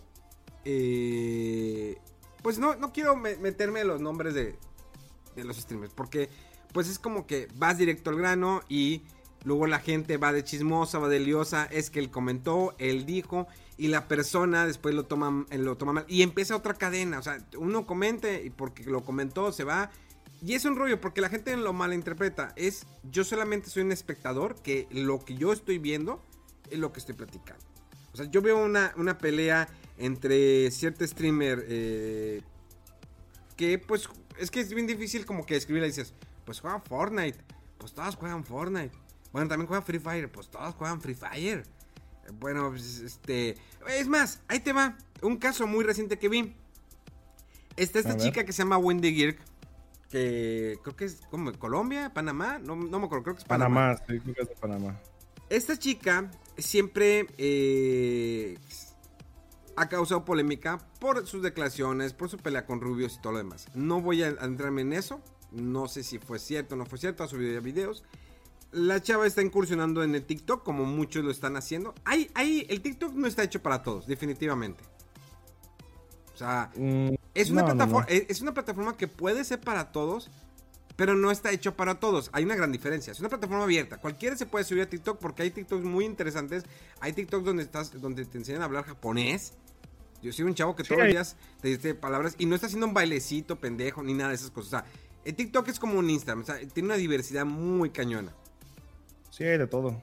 Entonces, esa chica empezó a hacer TikTok, eh, los cuales son, algunos son bailes. Creo que eh, eh, Wendy Gear, con todo el respeto, hay cosas como que, por su expresión muy seria, ¿sí? Cuando empieza a hacer ciertos movimientos como que dices, es que está muy seria. O sea, no, no, no, no tiene esa chispita. No, no me causa una... No, es muy seria. Entonces, me acuerdo que eh, Juan Garnizo, Juan Garnizo, no me acuerdo. El, algunos TikToks que tenía, este, se hizo una polémica, como se subió a YouTube, esta chica, Windy Beard, le, le, reclamó ese video por derechos de autor y hizo que se lo borraran. No sé si incluso le, metieron un strike en YouTube, cosa que no debería de poderse, porque cuando tú subes un TikTok estás dando la libertad de que cualquier persona lo puede usar. O sea, la plataforma te, te indica de que cualquier persona lo puede usar. Y aún así fue con YouTube y lo reclamó y sí le hicieron caso. Ese, esa cuestión de hacer la reclamación de derechos de autor en YouTube está muy rota porque cualquiera puede reclamar casi lo que sea. Este, mientras seas tú, aunque tengas la libertad de usar el contenido, muchas veces se puede. Eh, creo que eso está, no lo maneja muy bien YouTube. Pero pues bueno, esto fue lo que, lo que pasó, ¿no? Lo que tú dices. Hizo un video, se lo reclamó, se lo bajaron, se quejó en Twitter. Y como este Juan es amigo de Dead, y Dead es un, pues, más, muchísimo más conocido, pues se fue contra Dead para agarrar una buena polémica y agarrar muchos números de parte de Dead. Cosa que Dead hizo perfectamente bien, no le hizo caso. Habló mínima cosa sobre el tema y al final no consiguió lo que realmente quería conseguir esta Windy, que era sacar una polémica de, con Dead. Porque ya presentó unas imágenes de Dead, ¿no? sí, unas capturas de una conversación de hace del 2016, creo. O sea, es como de. ¿Es en serio? ¿Estás sacando una conversación de hace 3, 4 años? Y la estás exponiendo ahorita según tú viéndolo mal. Mm, no sé hasta qué punto eso esté bien o esté mal, ¿sabes? Porque te acuerdas cuando tuvo una bronca con. Eh, cuando esta eh, Ari Gameplays la mató, se burló o le hizo algo mal en, en, Fortnite y empezó a hacer ruido la morra. O sea, a todo el mundo le escribió. O sea, se metió al streaming de Al Capone, dio dinero diciendo que, eh, Al Capone, apóyame porque lo que hicieron estuvo muy mal. Y luego se fue al Rubios y aventó dinero de que, eh, apóyame. también. O sea, lo hizo en varios y subió es que eso está muy mal, eso está, eso está mal. De cualquier punto donde lo veas, eso está muy mal. Yo conozco a Windy, la conozco en persona, muy buena, muy buena persona, es muy buena onda. Es, muy tranquila. Pero eso que hace está muy mal. O sea, está mal. ¿Cómo lo ves? No, sí, o sea, yo cuando la conocí, eh, la conocí el año pasado, fue, eh, fue ella L3, y la conocí nada que ver, o sea, como es, y así muy seria ¿Y cómo estás, güey? Y, ah, hola, ¿qué tal? Bueno, yo soy Memo pues, ah, neta, y lo cual estoy en Instagram, y, ah, ah, ya me seguías, y lo sí, ya te seguía, ah, chido, platiqué, muy bien. Pero veo esa polémica que genera, o sea, ya hay videos que sí le digo, están con ganas, por ejemplo, su video de, que se, que Moya, ¿cómo se llama? Eh, el de, que todos hicieron, de que cantaron una canción quemándose. El, el, Yourself. Sí, Roast Yourself. Está muy bueno, muy buena producción, increíble video, está muy bueno, me gustó. Pero yo no entiendo por qué le gusta. O sea, si hay gente que la odia, tiene una fanbase increíble, que la ama, que da lo que sea por ella, por algo tiene esos números. Pero yo no he entendido ese, esa línea que sigue de causar esos, ese problema. O sea, si te están criticando en TikTok, déjalos que te critiquen. Al final de cuentas, el video iba a tener tantas reproducciones porque estás de acuerdo que si ella a lo mejor ya entonces ya tiene conflicto con Ari Gameplays, porque todo es una cadena, eh, pues te metes con el esposo, pues el esposo pues es, el esposo de esta mujer y es, él conoce todo esto. Es una cadena de conexiones, pues de repente pues ya nadie va a querer hacer algo contigo. Pues es que es un arma de doble filo, ¿sabes? Al final de cuentas es una muy buena mm, estrategia, si lo ves de esa manera de propaganda para poder generar más audiencia y que hacer relevancia, sea de una mala manera. Al final la audiencia es audiencia, ¿sabes? Y visitas son visitas, como malamente lo dicen muchas personas, ¿no? Sean buenas o malas, al final te están dando visitas. Pero ahí ya es lo que te dije anteriormente, ¿no? No mides como lo que pasó con lo que platicamos del youtuber, ¿no?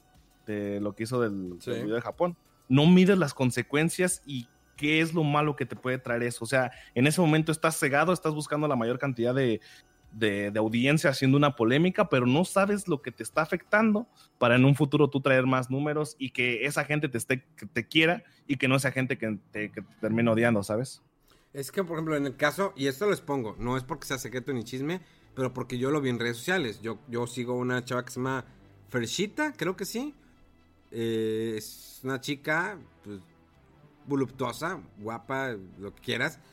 Eh, y empieza a pelearse con eh, esta chica que es Ari Gameplays. De que quién tiene más viewers. O sea, ya llega un momento que dices, a ver, ¿cómo? ¿Están peleando quién tiene más gente? Y empiezan Sí, es algo que está súper mal. Esto está muy, muy mal de cualquier lado que lo veas. O sea, ya es neta esto. Es como decir, ah, sí, Televisa tiene más rating. Bueno, pero pues tiene más rating, pues eso es lo que le importa. O sea, eso es para los anunciantes. Pero es como que, ah, yo tengo más gente, vénganse para acá. O sea, ¿por qué llegar a hacer eso? Llegar a incitar al odio. Eh, fíjate, porque ahí aquí hay una bronca. O sea, no es nada más la bronca entre ellas. sino lo que tú estás creando entre tus seguidores para que se puedan, vayan y le tiren a otra chava. Es como le dicen, ¿saben qué? Sobre seguidores, ataquen a ese vato porque me dijo algo y van todos así, atacar. O sea, incitas un odio, incitas una, a algo que eh, no está bien. Que eso es lo que iba que comentamos hace rato. O sea, la obligación que tienes tú como streamer, como youtuber, que tienes que guardar una postura, no estoy diciendo que siempre tienes que dar buenos consejos, pero también tienes que cuidar mucho lo que estás haciendo. Porque luego lo pueden ver como algo muy sencillo, que alguien te puede imitar. No, es que yo lo vi que lo hacía.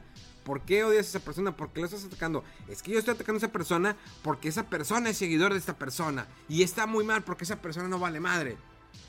Es una conexión, porque no sabes el público, las edades que, te que, están, que pueden estar siguiendo. Porque desafortunadamente las redes sociales están abiertas, están abiertas sí para mayor de edad. Pero viene, puede venir un chavito, le pongo que soy mayor de edad y la chingada, ya abro mi Twitter, abro mi Instagram y yo estoy viendo, ah, ella está diciendo, me gusta ella, eh, me gusta ver su streaming, pero ella dice que debemos de odiarla. Pues vamos a odiar a esa persona, vamos a atacar a esa persona. Y incitas al odio. ¿O estoy mal? Sí, sí, obviamente está, está perfecto lo que estás diciendo, pero pues cada quien decide lo que va a ver. O sea, ahí ya depende también de la audiencia, ¿sabes? O sea, yo sé que se tienen que cuidar, todos nos tenemos que cuidar, me incluyo, en lo que decimos, en lo que influimos en las personas. Pero al final de cuentas, hay veces que mucha gente la caga y es como de, tampoco puede venir alguien y yo no puedo venir y decirles, oye, ¿saben que no vean a este streamer porque está haciendo cosas que no están bien? Porque pues no, ¿sabes? Va a generar otra polémica innecesaria y, y tampoco, o sea, sí, creo que sí, tenemos que cuidar perfectamente todo lo que decimos, todo, todo, todo lo que, lo que, pues sí, literal lo que generamos en toda nuestra audiencia, pero pues hasta cierto punto, pues no controlamos también lo que todos, lo que todos piensen, no todos piensan igual que nosotros, Memo, tampoco. Digo, sí, desafortunadamente, pues así es. O sea, y, no soy una persona persinada, porque también, pues tiro mi desmadre, eh, estoy en streaming, o cuando hago algo eh, en Instagram o, en Twitter.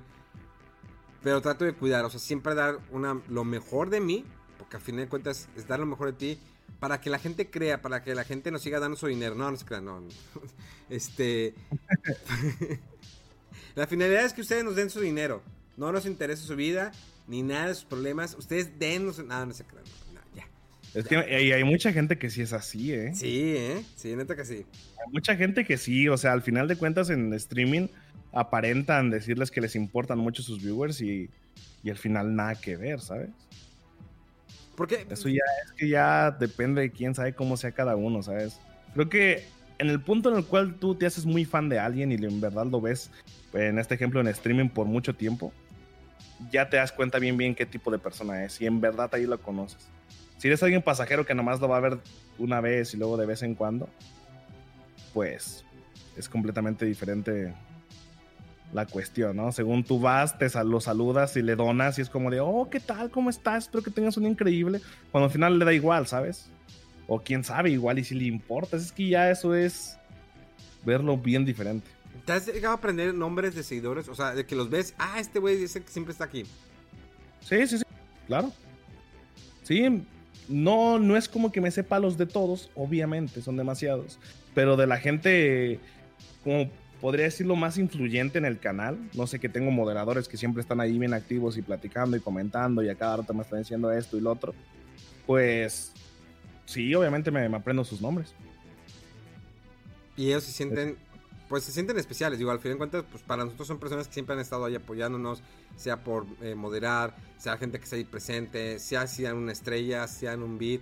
O sea, a, todos, al menos, al menos para mí, todos mis seguidores son importantes porque están ahí. De una u otra manera, den o no den dinero, están ahí. Apoyándote con la vista, apoyando con compartiendo, platicando. Claro, son súper importantes todos. Nada más tenemos que tener esa delgada línea en saber también, creo que hay otro tema súper delicado, hasta cuándo poder hablar con un seguidor. Fíjate que eso es algo que yo, yo he visto mucho. A ver, venga. hay mucha gente Porque hiciste hace poco un video, hiciste hace poco un video en tu canal donde tuviste una situación. ¿De, ¿De qué? ¿Lo de que me mandaron algo a mi casa? Ajá. Ah, exactamente. Sí, pues para la gente que no, no entienda mucho este contexto, eh, yo me acabo de mudar, me mudé hace dos semanas más o menos. Y justamente el día que llegué, al día siguiente me mandaron una pizza de desayunar. Y, o sea, tú dices, wow, impresionante, ¿no? ¿Cómo alguien se va a tomar la molestia de mandarme una pizza a mi casa? Pero aquí la cuestión es, no he dicho en ningún lugar, nadie sabe dónde vivo. ¿Cómo es que alguien llegó y supo dónde vivo para mandarme una pizza?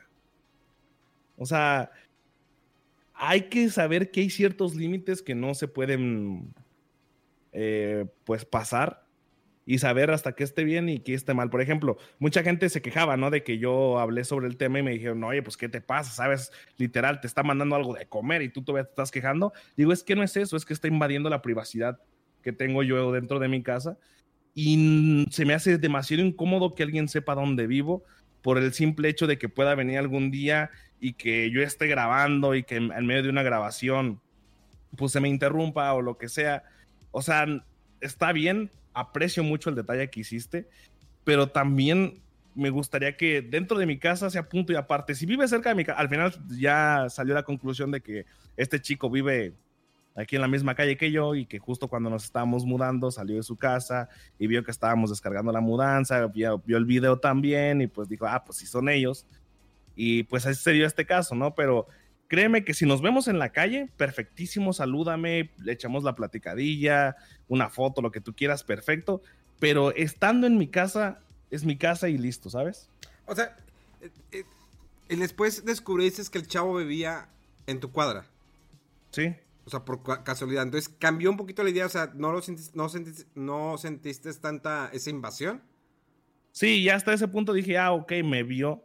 Porque no es eso, Memo. O sea, ha pasado donde hay gente que encuentra donde vivimos, o por ejemplo, hace, en la casa pasada mucha gente encontraba donde vivíamos, pero porque literal hay gente tan, no sé cómo decirlo, bro, no sé si sean demasiado fans o tengan demasiado tiempo libre o no sé, pero se tomaban la molestia de revisar todo Google Maps de la ciudad donde yo vivía para ver en qué casa estaba la forma de la alberca que teníamos nosotros. Y así es como daban con nuestra dirección, buscando en todo el Google Maps de Guadalajara, viendo todas las casas, todas las partes, detalle por detalle, viendo en, en Google Maps para saber en dónde vivimos. Y es como de, ¿cuántas horas te debiste haber tardado solamente para eso? O sea, se me hace un poco, hasta cierto punto, un poco enfermo, ¿sabes? Ajá. O sea, no, no, no se me hace algo bien, ¿sabes? Se me hace súper inseguro. Pero menos, bueno, entonces lo del chavo aclaramos, ya después que, que, supiste que vi en tu cuadra, pues cambias sí, Y súper buena onda. Llegó a mi stream, me donó unas estrellas y me dijo, ¿qué pedo aquí? Eh, fui yo el que te mandó la pizza, güey. Este, discúlpame si, si te tomé por sorpresa, pero pues vivíamos en la misma calle, vi cuando estabas eh, descargando tu mudanza y las cosillas y se me hizo chido enviarte este, una pizza. Le dije, no, pues por la pizza muchísimas gracias, se agradece un chingo. Pero pues si un día nos vemos en la calle chingón, vivimos en la misma calle, bro, no creo que nunca nos topemos. Ahí platicamos todo chido, pero quiero que sí, que si estoy en mi casa, bro, aunque sepas dónde vivo, pues punto y aparte. Ahí es como que muy privado. Si nos vemos en la calle, pues a toda madre, ¿sabes? Qué chido. O sea, eh, el, que el chavo tuviera ese detalle, digo.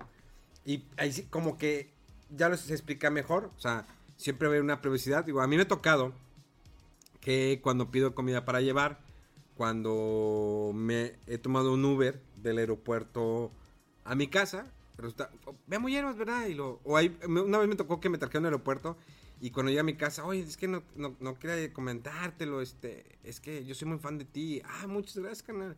Este, nada más no digas dónde vivo, porque si no te tengo que mandar a matar. Sí, es, es, lo de siempre, ¿sabes? No, no. Ah, chingoncísimo, bro. Muchas gracias, pero porfa no digas dónde vivo. Porque lo, que no, lo que no, no es que seamos mala onda, gente, o que seamos super mamones y que eso. No, el problema es cuando mucha gente sabe dónde, dónde vivimos. Va a llegar gente que ni siquiera nos conoce, pero por la cuestión de que, por ejemplo, yo hago videos literal de todo mi casa, de todo mi cuarto, de todo lo que tengo, es muy propenso que alguien que no sepa, eh, que no me conozca nada y tenga malas intenciones pueda venir y me pueda, pueda robar, ¿sabes? Porque pues en mis videos se nota todo lo que tengo y todo lo que hay y dónde exactamente está, ¿sabes? Hasta cierto punto tenemos, por el tema de grabar y publicar todo en internet, tenemos muy poca privacidad ya dentro de nuestras casas. Y si saben dónde vivimos, pues estamos bien propensos a que nos hagan lo que ellos quieran, literal, ¿sabes? Así vivamos en el vecindario más seguro, que siempre buscamos obviamente seguridad. Ahorita donde vivo hay cámaras y lo que quiera, pero nunca te asegura al 100% que no, no vaya a pasar nada, nada malo. Entonces siempre la privacidad de donde vivimos nosotros, gente, para, por eso para nosotros es súper importante. ¿Ha sido, ¿Ha sido una experiencia padre y divertida para ti los últimos años aquí? ¿El hacer todo esto? Todo esto.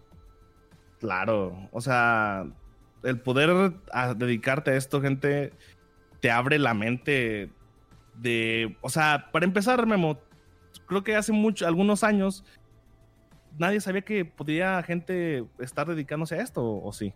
No, creo que yo, yo, al menos en lo personal, nunca fui youtuber, siempre fui pues, en los medios de comunicación como periodista. Tengo mi canal de YouTube que tiene mucho tiempo, que no lo he movido, ahorita ya estoy empezando a mover, pero... Y cuando empecé a hacer streaming, primero no entendí el concepto y em, eh, eh, estando ahí ya empecé a entender más. Y, fue una comunidad tan padre que me empezó a apoyar porque yo lo hacía de la Mac y la Mac a veces se iba el sonido del streaming y pues riéndonos con la cama pues empezó a hacer como que señales de que de mudo de que ah, ya se le fue el sonido a Memo y ahorita regresa. Y juntamos dinero. Ellos quisieron hacer que, oye, Memo, vamos a, a juntar suficiente para que puedas comprar una PC, porque yo no era de PC, siempre fui de Mac. Y compramos la PC y compramos los monitores y empezamos a crecer. Empezamos a crecer como streaming. Y me he mantenido. Yo no soy de miles de personas tener mi streaming, pero fuimos creciendo. Y cuando brinqué la plataforma de Facebook fue que, a ver, Facebook me, ofreció algo. Y dije, ah, qué chido. Una oportunidad de, que me, eh, de proyección, lo que quieras. O sea, sí ha sido algo que me cambió. Porque ya es, me siento en las noches a platicar con mis, con, con mis seguidores, con mis compas, ¿sí? No tanto de, ah, déjame platicar con mis fans. No, no, me gusta que con los compas vamos a cotorrear, vamos a jugar, vamos a divertirnos. Y ya es parte de mi vida eso.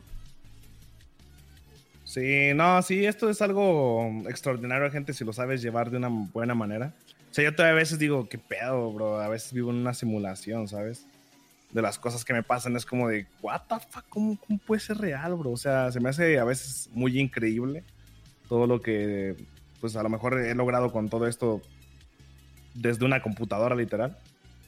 Este, pero pues está súper cool, ¿sabes? Es algo muy bonito, güey.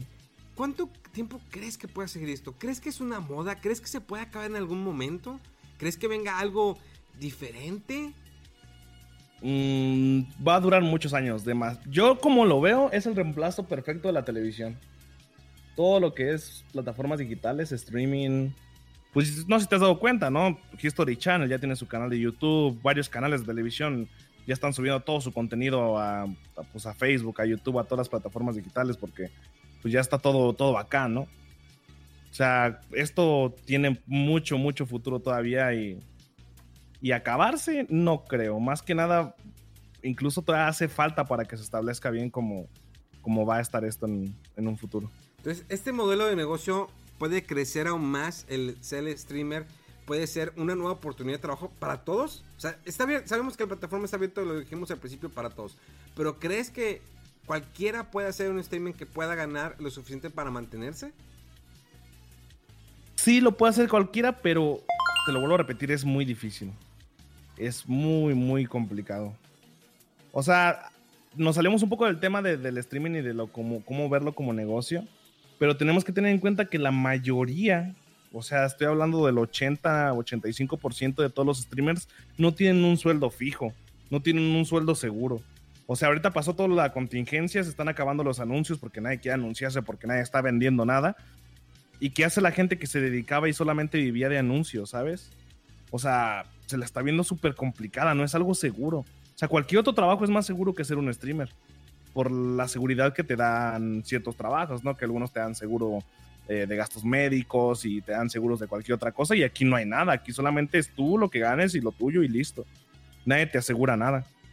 Ya hay temas más derivados como lo que comentábamos en un principio de este podcast que es pues los contratos que algunos tenemos, que nos va bien y esas cosillas, pero eso ya es la mínima cantidad de streamers. Y para tú llegar a ese punto donde llegue una empresa como la que es pues, las más grandes, ¿no? Twitch, Facebook y todas las que hay eh, ahorita mismo en, en, Internet, para que lleguen a estas plataformas y te quieran exclusivamente para ellos y te ofrezcan un contrato, tienes que ser alguien ya demasiado popular y ya tener bastantes años en esto, ¿sabes? O sea, no, no, no es nada sencillo. Claro, lo puede hacer quien sea, pero está complicado. Y ya casi para cerrar, aquí hay un tema muy eh, que sucedió hace unos días, fuera de chismes y todo lo que sucedió. Sabemos que en algún momento se hizo una propuesta para que las plataformas digitales tuvieran un aumento de impuestos. Esto va un poquito en números. Yo sé que te gustan a ti los números, sobre todo cuando es eh, cuestión de dinero. Eh, sí, sí, sí, me llama mucho la atención. me intriga saber qué pedo. Cuando se anuncia, ya se había hecho esta, propuesta en el Senado de que pues, las plataformas de, eh, que prestan un servicio de streaming, sea Netflix, sea Amazon Prime, sea HBO, YouTube Premium, PlayStation, incluso Xbox, que tengan un, eh, que tenga, se le cobre IVA. ¿Por qué? Porque el IVA no iba incluido. Entonces, varias plataformas ya empezaron a anunciar. Netflix fue de las primeras que dijo, ¿sabes qué? Pues va a haber un aumento del 16% de IVA. Eso yo lo veo muy mal, eso sí yo lo veo muy mal. PlayStation también va a haber un aumento del 16%. Ah, y empezaron a llegar los correos. Yo tengo en mi cuenta gringa, así lo manejé. Porque hubo personas que, oye, ¿qué piensas? Oye, ¿te, va a afectar? es que yo tengo una cuenta gringa. Cuando el servicio de PlayStation empezó en México, empezó muy tarde. O sea, empezó primero en Estados Unidos. Yo abrí mi cuenta en Estados Unidos y así me he manejado. Yo tengo que comprar eh, tarjetas americanas para poder seguir eh, teniendo eh, el PlayStation Plus o comprar juegos digitales. Entonces, ¿qué puede, qué, puede, ¿cómo puede afectar esto? ¿Qué puede, este suceder, o sea, si hay un descontento, hay gente que dijo, bueno, voy a cancelar. O sea, hay plataformas que no están preparadas porque hay muchos que tenemos que pedir factura. Cuando estás de, alta eh, en Hacienda, porque pues tienes que facturar. Entonces, hay personas que le han preguntado a Netflix, oye, ¿cómo voy a generar mi factura? Me dice, pues no, no sé. O sea, ahorita no te puedo decir. O sea, yo ya te voy a cobrar el 16%. Oye, pero lo quiero deducir porque yo pago impuestos. Sí, pues sí, sí yo, yo, también. Yo, por ejemplo, yo pago impuestos y ahora que ya hay el impuesto sobre estos. Es que, es que está mal. Para empezar, está muy mal. O sea, basándolo en el sueldo mínimo de un mexicano, y es lo que la mayoría de muchísimos mexicanos tienen, ¿tú crees que un mexicano con el sueldo mínimo pueda pagar Spotify, Netflix? Ponle nada más esos dos. Para toda su familia. Y es más, tú deja tú, tiene un hijo, tiene dos hijos, le gusta jugar en la PlayStation, en la Xbox, y le están cobrando toda más de, la, de esa renta mensual para poder jugar en línea. O sea, es, mucho dinero mensual, ¿sabes? Sea, teniendo tres suscripciones van a ser casi 500 pesos al mes. O sea, lo mismo de que ya pagas por tener el servicio de internet. Entonces. Ahora, ahorita estamos hablando del streaming. Sabemos que la, la tendencia ha cambiado o ha forzado que cambiar de lo físico a lo digital. Comprar juegos digitales es más sencillo, de mayor, de, eh, es más accesible a la cuestión, en, perdón, cuestión de pues abro la plataforma, ya sea Steam, entro a PlayStation, entro a Xbox, entro a la tienda virtual de Nintendo y ya lo descargo digitalmente. Ya no tengo que ir a la tienda, ya no tengo que buscar el juego físico y se maneja un precio, ¿sí? Estamos de acuerdo que los precios en Estados Unidos son muy diferentes a México, obvio, por la razón más obvia que es el dólar. En Estados Unidos se han mantenido los precios en 59 dólares cualquier juego de PlayStation, Xbox o incluso, bueno, Nintendo sí creo que es, eh, todavía maneja 49.99, no sé muy bien. Eh, pero es 60 dólares. Eso no se ha cambiado. Bueno, hace 7, 8 años era 49.99 cuando eran para Play 3 y Xbox 360. Que aumente el precio es por cuestión del dólar. Aumenta el dólar, aumenta el precio. ¿Va? Hasta ahí estamos bien. De hecho, perfecto. Eh, si tienen más dudas, este tema se amplió mucho en el podcast de, este lunes. Eh, ahí hablamos más con todos los precios. Pero aquí es lo que quiero ir, aquí por saber tu opinión, es que a lo mejor podamos caer que eh, tendremos que comprar ahora juegos físicos otra vez. Porque a lo mejor me va a salir más barato el juego físico que el digital. Porque en el digital me van a aumentar los impuestos. O sea, ¿crees que podemos volver a eso? Porque ya vemos que en México sabemos que es un país que va un poquito más atrás. Que todavía se mueve mucho el juego físico. Sabemos que en Estados Unidos o en otros países se mueve mucho el digital. Que hay tiendas como un GameStop que pues ya va un declive. ¿Por qué? Porque ya no se mueve tanto juego físico. Pero aquí en México dices, bueno, ya estamos pasando al digital y dices, ah, ahora me vas a cobrar el IVA. Es al Chile que ahora me vas a cobrar el IVA. Entonces empieza a decir, bueno, pues en, digital me sale ya con el IVA como 1500, 1600 pesos y en físico está en 1200, pues, ah, pues a la fregada, mejor me voy a comprar el físico. Híjoles, es que sí está muy complejo todo ese, este tema, güey. O sea, yo no lo veo nada bien. Simplemente por que es algo que ya es caro. Ya es un lujo. Y, y todavía le metes más, bro. O sea, yo sé que hay mucha gente que sí lo puede pagar, ¿no? Y que lo va a seguir pagando. O sea, es su día a día tener Netflix o tener sus videojuegos favoritos o lo que sea. Pero hay gente que no, bro. Hay gente que apenas si puede con esos, con estos gastos. O sea, yo tengo mucha gente de que no manches, me la pasé ahorrando tres meses para comprarme este juego, que es mi juego favorito. Y ahora van a tener que ahorrar un mes más, güey, para poder hacerlo. Y es. No sé, me decepciona mucho, ¿sabes? E-, ese, tema. O sea, no, yo no me meto nada del gobierno ni nada de eso, pero creo que ahorita ya no saben de dónde más sacar dinero. Y por eso están metiendo este tipo de impuestos en cosas que, que ni siquiera lo veo al caso. ¿Cómo van a meter impuestos en cosas como estas? Por ejemplo, Amazon dijo, yo no, o sea, yo ya te lo incluyo, o sea, el costo ahí está, yo ya te lo incluyo. Pero Netflix es una plataforma que dices, no, yo sí te lo voy a aumentar. PlayStation, hay que ver qué va a responder Nintendo también sobre esto. Es que tenemos que tener en cuenta que las plataformas como Spotify, como Netflix, ya para, para la economía mexicana ya está mil veces más barato que en el resto de los países. O sea, ¿cuánto cuesta? ¿Sabes cuánto cuesta la suscripción de, Spotify en, Estados Unidos? ¿Cuánto? No, pues yo tampoco, güey. pero, pero sé que cuesta mucho más. A ver, déjame ver si la puedo encontrar rapidito. El chiste es de que todo, todas estas suscripciones ya están más baratas que en el resto de países. Todo, todo, todo lo que es Netflix. O sea, me he dado cuenta cuando voy con. Este, con mi compita, el, el JB, cuando voy con él a Estados Unidos y me dice, no, es que yo pago lo que tú pagas por tu suscripción de Spotify para toda tu familia, es la que yo pago nada más por mí. O sea, es mil veces más barato ya.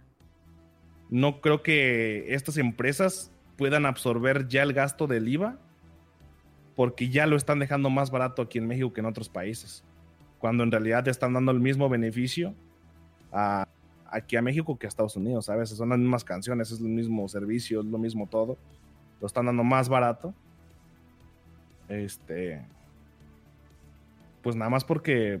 Pues yo siento que por ser buen pedo, güey, para que le alcance la mayor cantidad de la, de la gente mexicana en este caso, ¿no? O sea, no, no, no me explico, pues, por qué hicieron esto. ¿Estás de acuerdo que puede venir algo muy fuerte? O sea, y luego imagínense que vayan. Si el gobierno se llega a enterar ¿Qué podría, ¿Cómo podría afectar? Imagínate, ya, ya casi para cerrar, lo que genera un streamer. O sea, obvio que los streamers hay que tomar en cuenta, ellos tienen que deducir impuestos porque obvio pues, en banco, lo quieras, pues obvio van a decir, ¿dónde estás generando tanta cantidad de dinero? Si tú no tienes un trabajo fijo, no tienes seguro, o sea, hay diversidad de, factores que por ellos tienen que declarar. Pero si el gobierno se empieza a enterar de cuánto genera un streamer, que, hay streamers que, que ganan más que el presidente, porque los hay. Sí, sí, sí, claro. Imagínate qué pueda pasar que diga de repente el señor López Obrador, así como dijo, pues yo quiero saber de dónde saca dinero Facebook, yo quiero saber de dónde saca dinero Twitter, que me digan. Ah, pues Twitter me escribió en inglés, pero no sé inglés. Imagínate que diga, a ver, ¿cómo que esta persona gana tanto? Pues hay que mandar a investigar, ¿por qué le está mandando tanto dinero Facebook? Hay que regular esos sueldos. Imagínate que dijera eso. Pues en realidad debería de hacerlo. El problema son todos los streamers que no pagan impuestos. O sea, hasta cierto punto yo no tengo ningún problema. Investíguenme si quieren. O sea, yo pago todos los impuestos que debo pagar. Hacen falta leyes para que todo tenga ya un, impuesto dentro de lo que pues, nosotros generamos en, en streaming, por ejemplo. Pero hay cosas que no deberían por qué cobrarte algún impuesto, ¿sabes? ¿A poco la donación que te hace alguien debería incluir un impuesto? Es lo que no me cuadra. O sea, si lo que, no sé, recibiste el mes pasado 300 dólares y los 300 dólares fueron de gente que se hizo suscriptor a tu canal que cuesta tal precio al mes, porque te, eh, recordemos que la suscripción que hace la gente hacia un streamer es porque quiere apoyar al streamer. Claro. ¿Sabes? si el objetivo principal de una suscripción es porque la persona le gusta mucho su, su, contenido, se le hace muy entretenido y por eso se está suscribiendo, para apoyar al streamer y que el streamer pueda seguir viviendo de esto, ¿no? Ahora, es, un, es, es algo como si fuera una, literal, un tip, ¿no? Una, una limosna. Sí. O sea, es que nos están regalando ese dinero porque nos quieren apoyar, porque quieren que sigamos en esto. Ahora, nosotros recibimos cantidades grandes de dinero por esto mismo, por la gente que nos está donando. Entonces, ¿cómo le vas a meter impuesto a eso, bro? ¿Y si quiere regular los sueldos? No, me cuadra. O sea, yo ya, yo, por ejemplo, yo ya declaro. Yo declaro mis, mis ingresos y, pago mis impuestos y, y todo eso. Este, pero hay ciertas cosas que no debe de. O sea, simplemente hay contratos, por ejemplo, yo tenía un contrato anteriormente con otra plataforma de streaming, donde ya me quitaban un, creo que era un, 10% de lo que yo generaba por el simple hecho de no, de vivir en otro país. O sea, por vivir en México y la empresa no es mexicana, ¿me entiendes? Entonces, ¿cómo le va a hacer el presidente para saber que estas empresas ya nos están quitando un porcentaje de impuestos en ese país. Y a ver, entonces vas a cobrar, nos están quitando eso, ese, ese pequeño porcentaje por los impuestos de, ese país de allá de donde es la empresa. Y tú vas a venir y nos vas a volver a cobrar impuestos de lo que ya ganamos. También, aparte. No, es que no. Es, es, es muy revoltoso todo esto, la verdad. Está muy raro, ¿sabes? No sé cómo la vayan a hacer.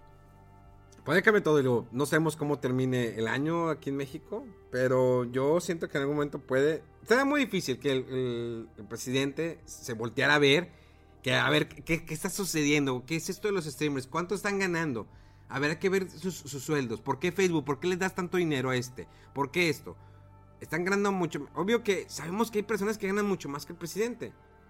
Obvio que sí, pero a lo como ahorita le hizo ruido lo de Facebook y Twitter, dice, pues, ¿por qué genera? ¿Quiénes son sus compañías? ¿Quiénes son los que le están pagando? A ver, quiero saber.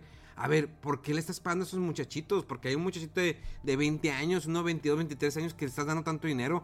Eso está muy mal. Porque esa persona eh, eh, va a pasar con sus cosas, señor López Obrador. Voy, esto me baso, me baso en lo que él ha declarado. No estoy diciendo, eh, no le estoy atacando, porque luego hay gente que se enoja, que es que porque lo atacan. No, no, yo me baso en lo que él está diciendo. Lo, su administración, sus resultados, eso es punto y aparte. Yo no me voy a meter ahí.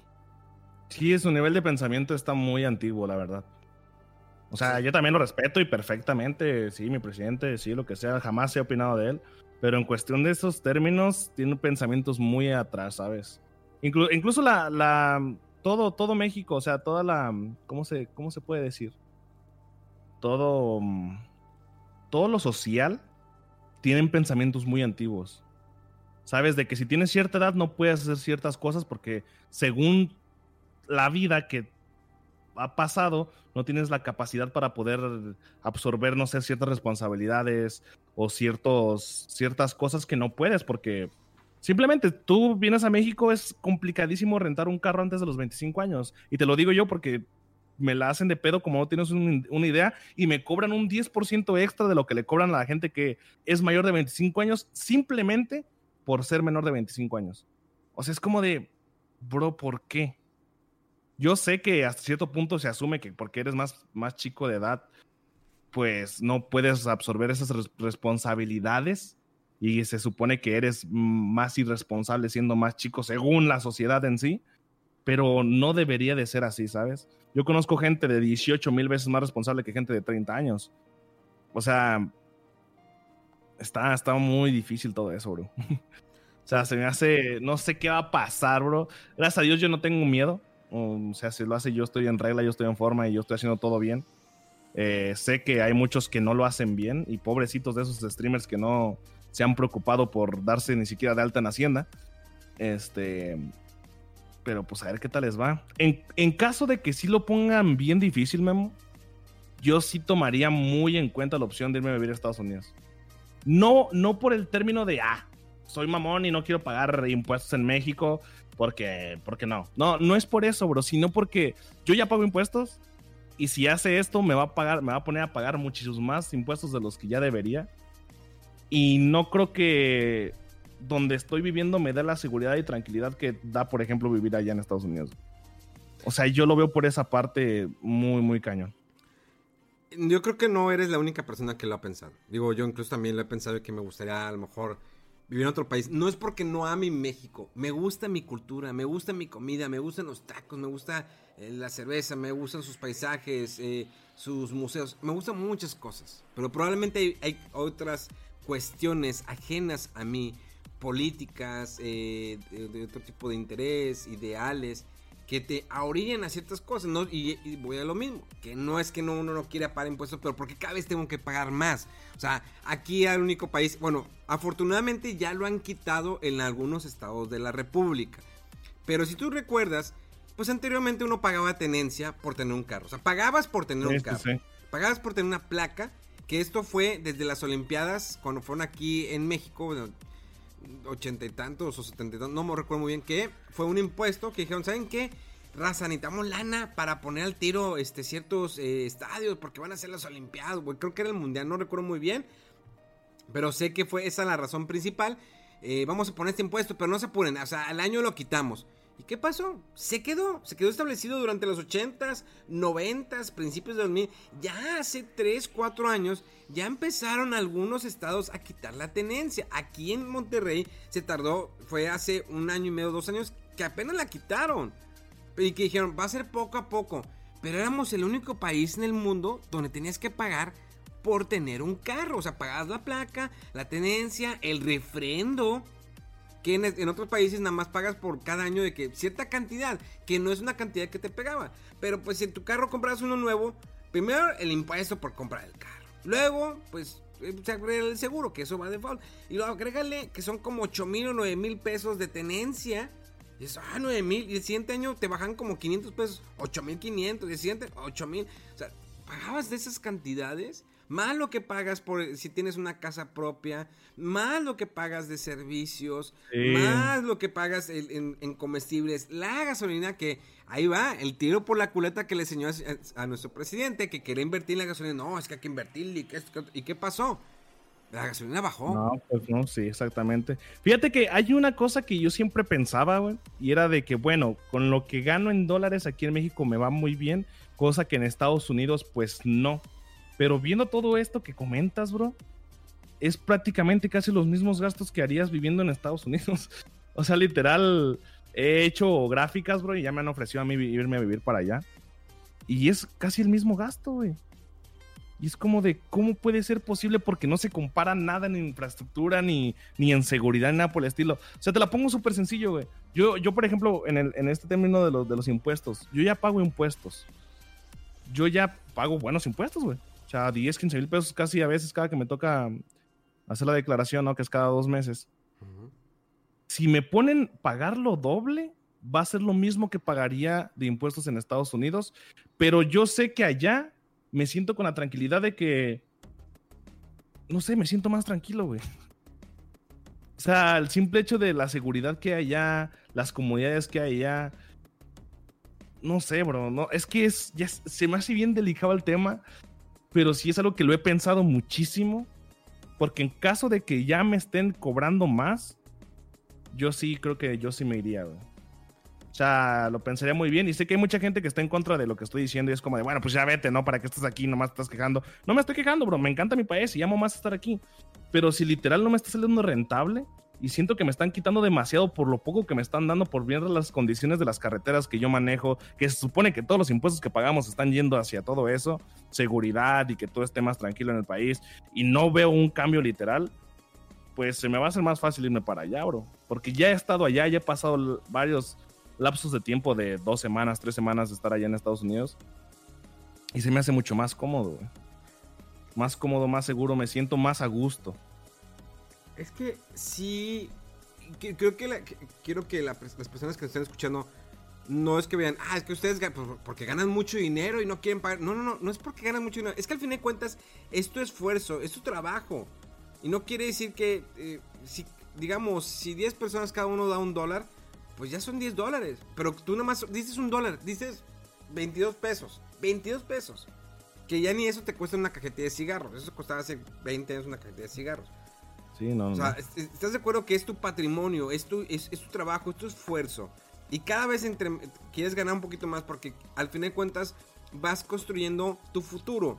Tu casa que vas a comprar, tu terreno que vas a comprar, lo que quieras porque quieres que a los 50, 60 años lo que quieres es descansar. Dices, ya trabajé en chinga durante 20, 30 años, ya quiero descansar al final, quiero disfrutar mi vida, ya no quiero estresarme. Porque hay gente que sigue trabajando todavía a los 60, 70 años, que no todos es que es un país que no siempre todos tienen las mismas oportunidades. Y te voy a ser muy claro.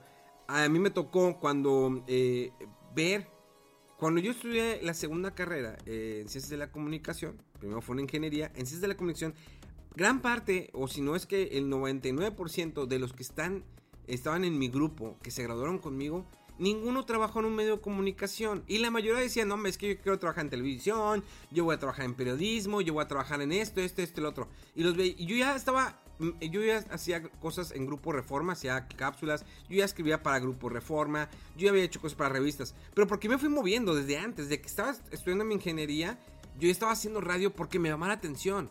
Dije, estoy estudiando ingeniería, pero a mí me gusta la radio. Voy a hacer radio, voy a hacer radio.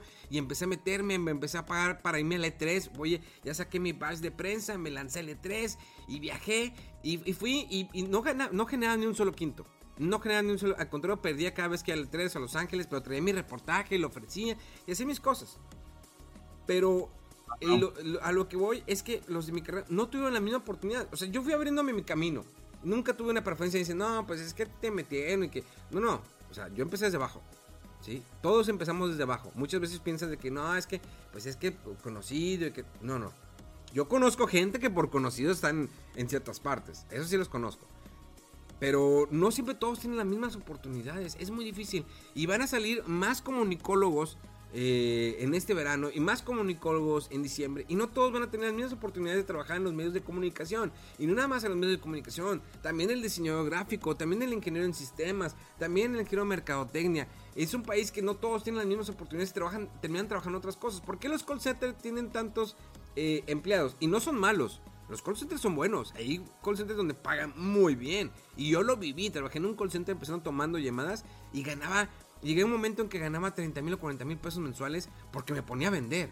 Digo, no sé cómo sean ahorita, pero al menos hace eh, 10 años trabajaba en un call center y ganaba muy buena vara- y, vendía. No, hombre, le vendo el paquete de mensajes de texto, le vendo el paquete de internet y te movías porque querías más dinero. Sí, obviamente es ganar por comisiones, ¿no? Se llama.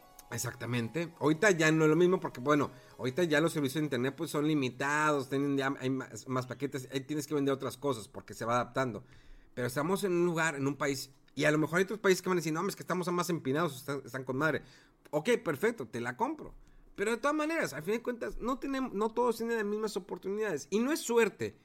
No, se, no es un golpe de suerte. Yo siempre cuando me dicen, oye, suerte, bro. No, no, no. Éxito, la suerte es de tontos. Hay que buscar el éxito. De una u otra manera tienes que buscarlo. No importa cómo lo vayas a lograr, aunque te tardes un año, te tardes cinco años, tienes que buscarlo, ese éxito, ese beneficio que vas a tener eh, para ti, en tu vida, tu familia, lo que tú vayas a construir. Entonces dices, yo y el gobierno me va a quitar todo esto, voy a tener que darles más lana de lo que yo estoy ganando. Está bien cabrón, o sea, está, es- está bien cañón. Y voy a lo mismo, a ver gente que no va a decir, pero pues porque ustedes ganan un chingo. Pues sí, pero pues ¿cómo, le- ¿y cómo le hicimos para ganar un chingo? Digo, yo no gano un chingo. Sí, pero- es que es, es, es chingarte, o sea, no, no es como que ah, me tocó a mí ganar eso, ¿sabes? Sino, no es tampoco como que gane tantísimo, güey, pero yo, por ejemplo, sí podría vivir en Estados Unidos. No, no, no daría, no tendría la misma vida que aquí en México, obviamente, porque allá todo es más caro, pero me sentiría más a gusto y más seguro vivir allá. Y por eso sí podría. Entonces, ahí es la cuestión. Todo mundo puede, raza. O sea, todo- todos pueden llegar a ser algo muy grande de su vida.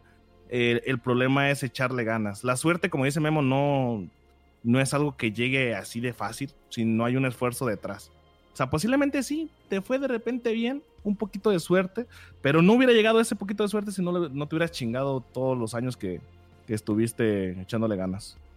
Todos siempre empezaron de alguna manera desde abajo. Pero bueno, ya que nos extendimos demasiado tiempo, me gustó platicar contigo. Después gusto, Memo.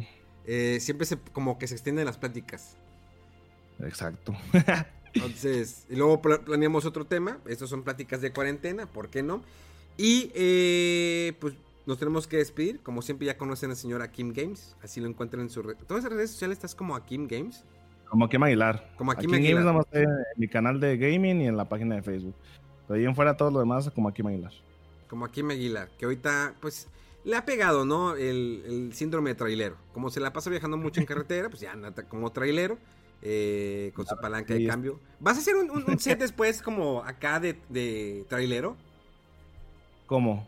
Eh, de que ya una palanca de cambios, hacer tu set para que sea como funcional que sea de camión. Completamente. Es que me late más los, lo, que viene siendo el Forza, o sea, me gusta más el manejar coches más que un camión. ¿Y no te gustaría tener así como que el asiento de carro, tener las palanquitas, todo ese rollo? Sí, sí lo he pensado. Pero sientes que es una inversión innecesaria. podría hacerlo. Sí lo veo algo innecesario sí me gustaría, a lo mejor ahora que ya me meta más, más, porque creo que ahorita voy empezando, ¿sabes? No estoy tan, no le meto tantas horas y eso, pero creo que en un futuro, pues puede ser, ¿por qué no? Excelente. Aquí, como siempre, es un placer platicar contigo. No, gusta sobre horas por invitar al podcast y ya saben, raza, pues compártanlo y, y déjenos saber en las redes sociales qué opinan también ustedes sobre todo este show. ¿Qué piensan? ¿Qué piensan sobre esto? Señores, mi nombre es Memo García, mejor conocido como Memo Hierbas. Esto fue Fuera del Control en vivo y en directo desde la ciudad de Monterrey para todo el mundo. Nos escuchamos dentro de siete días en Pláticas de Cuarentena.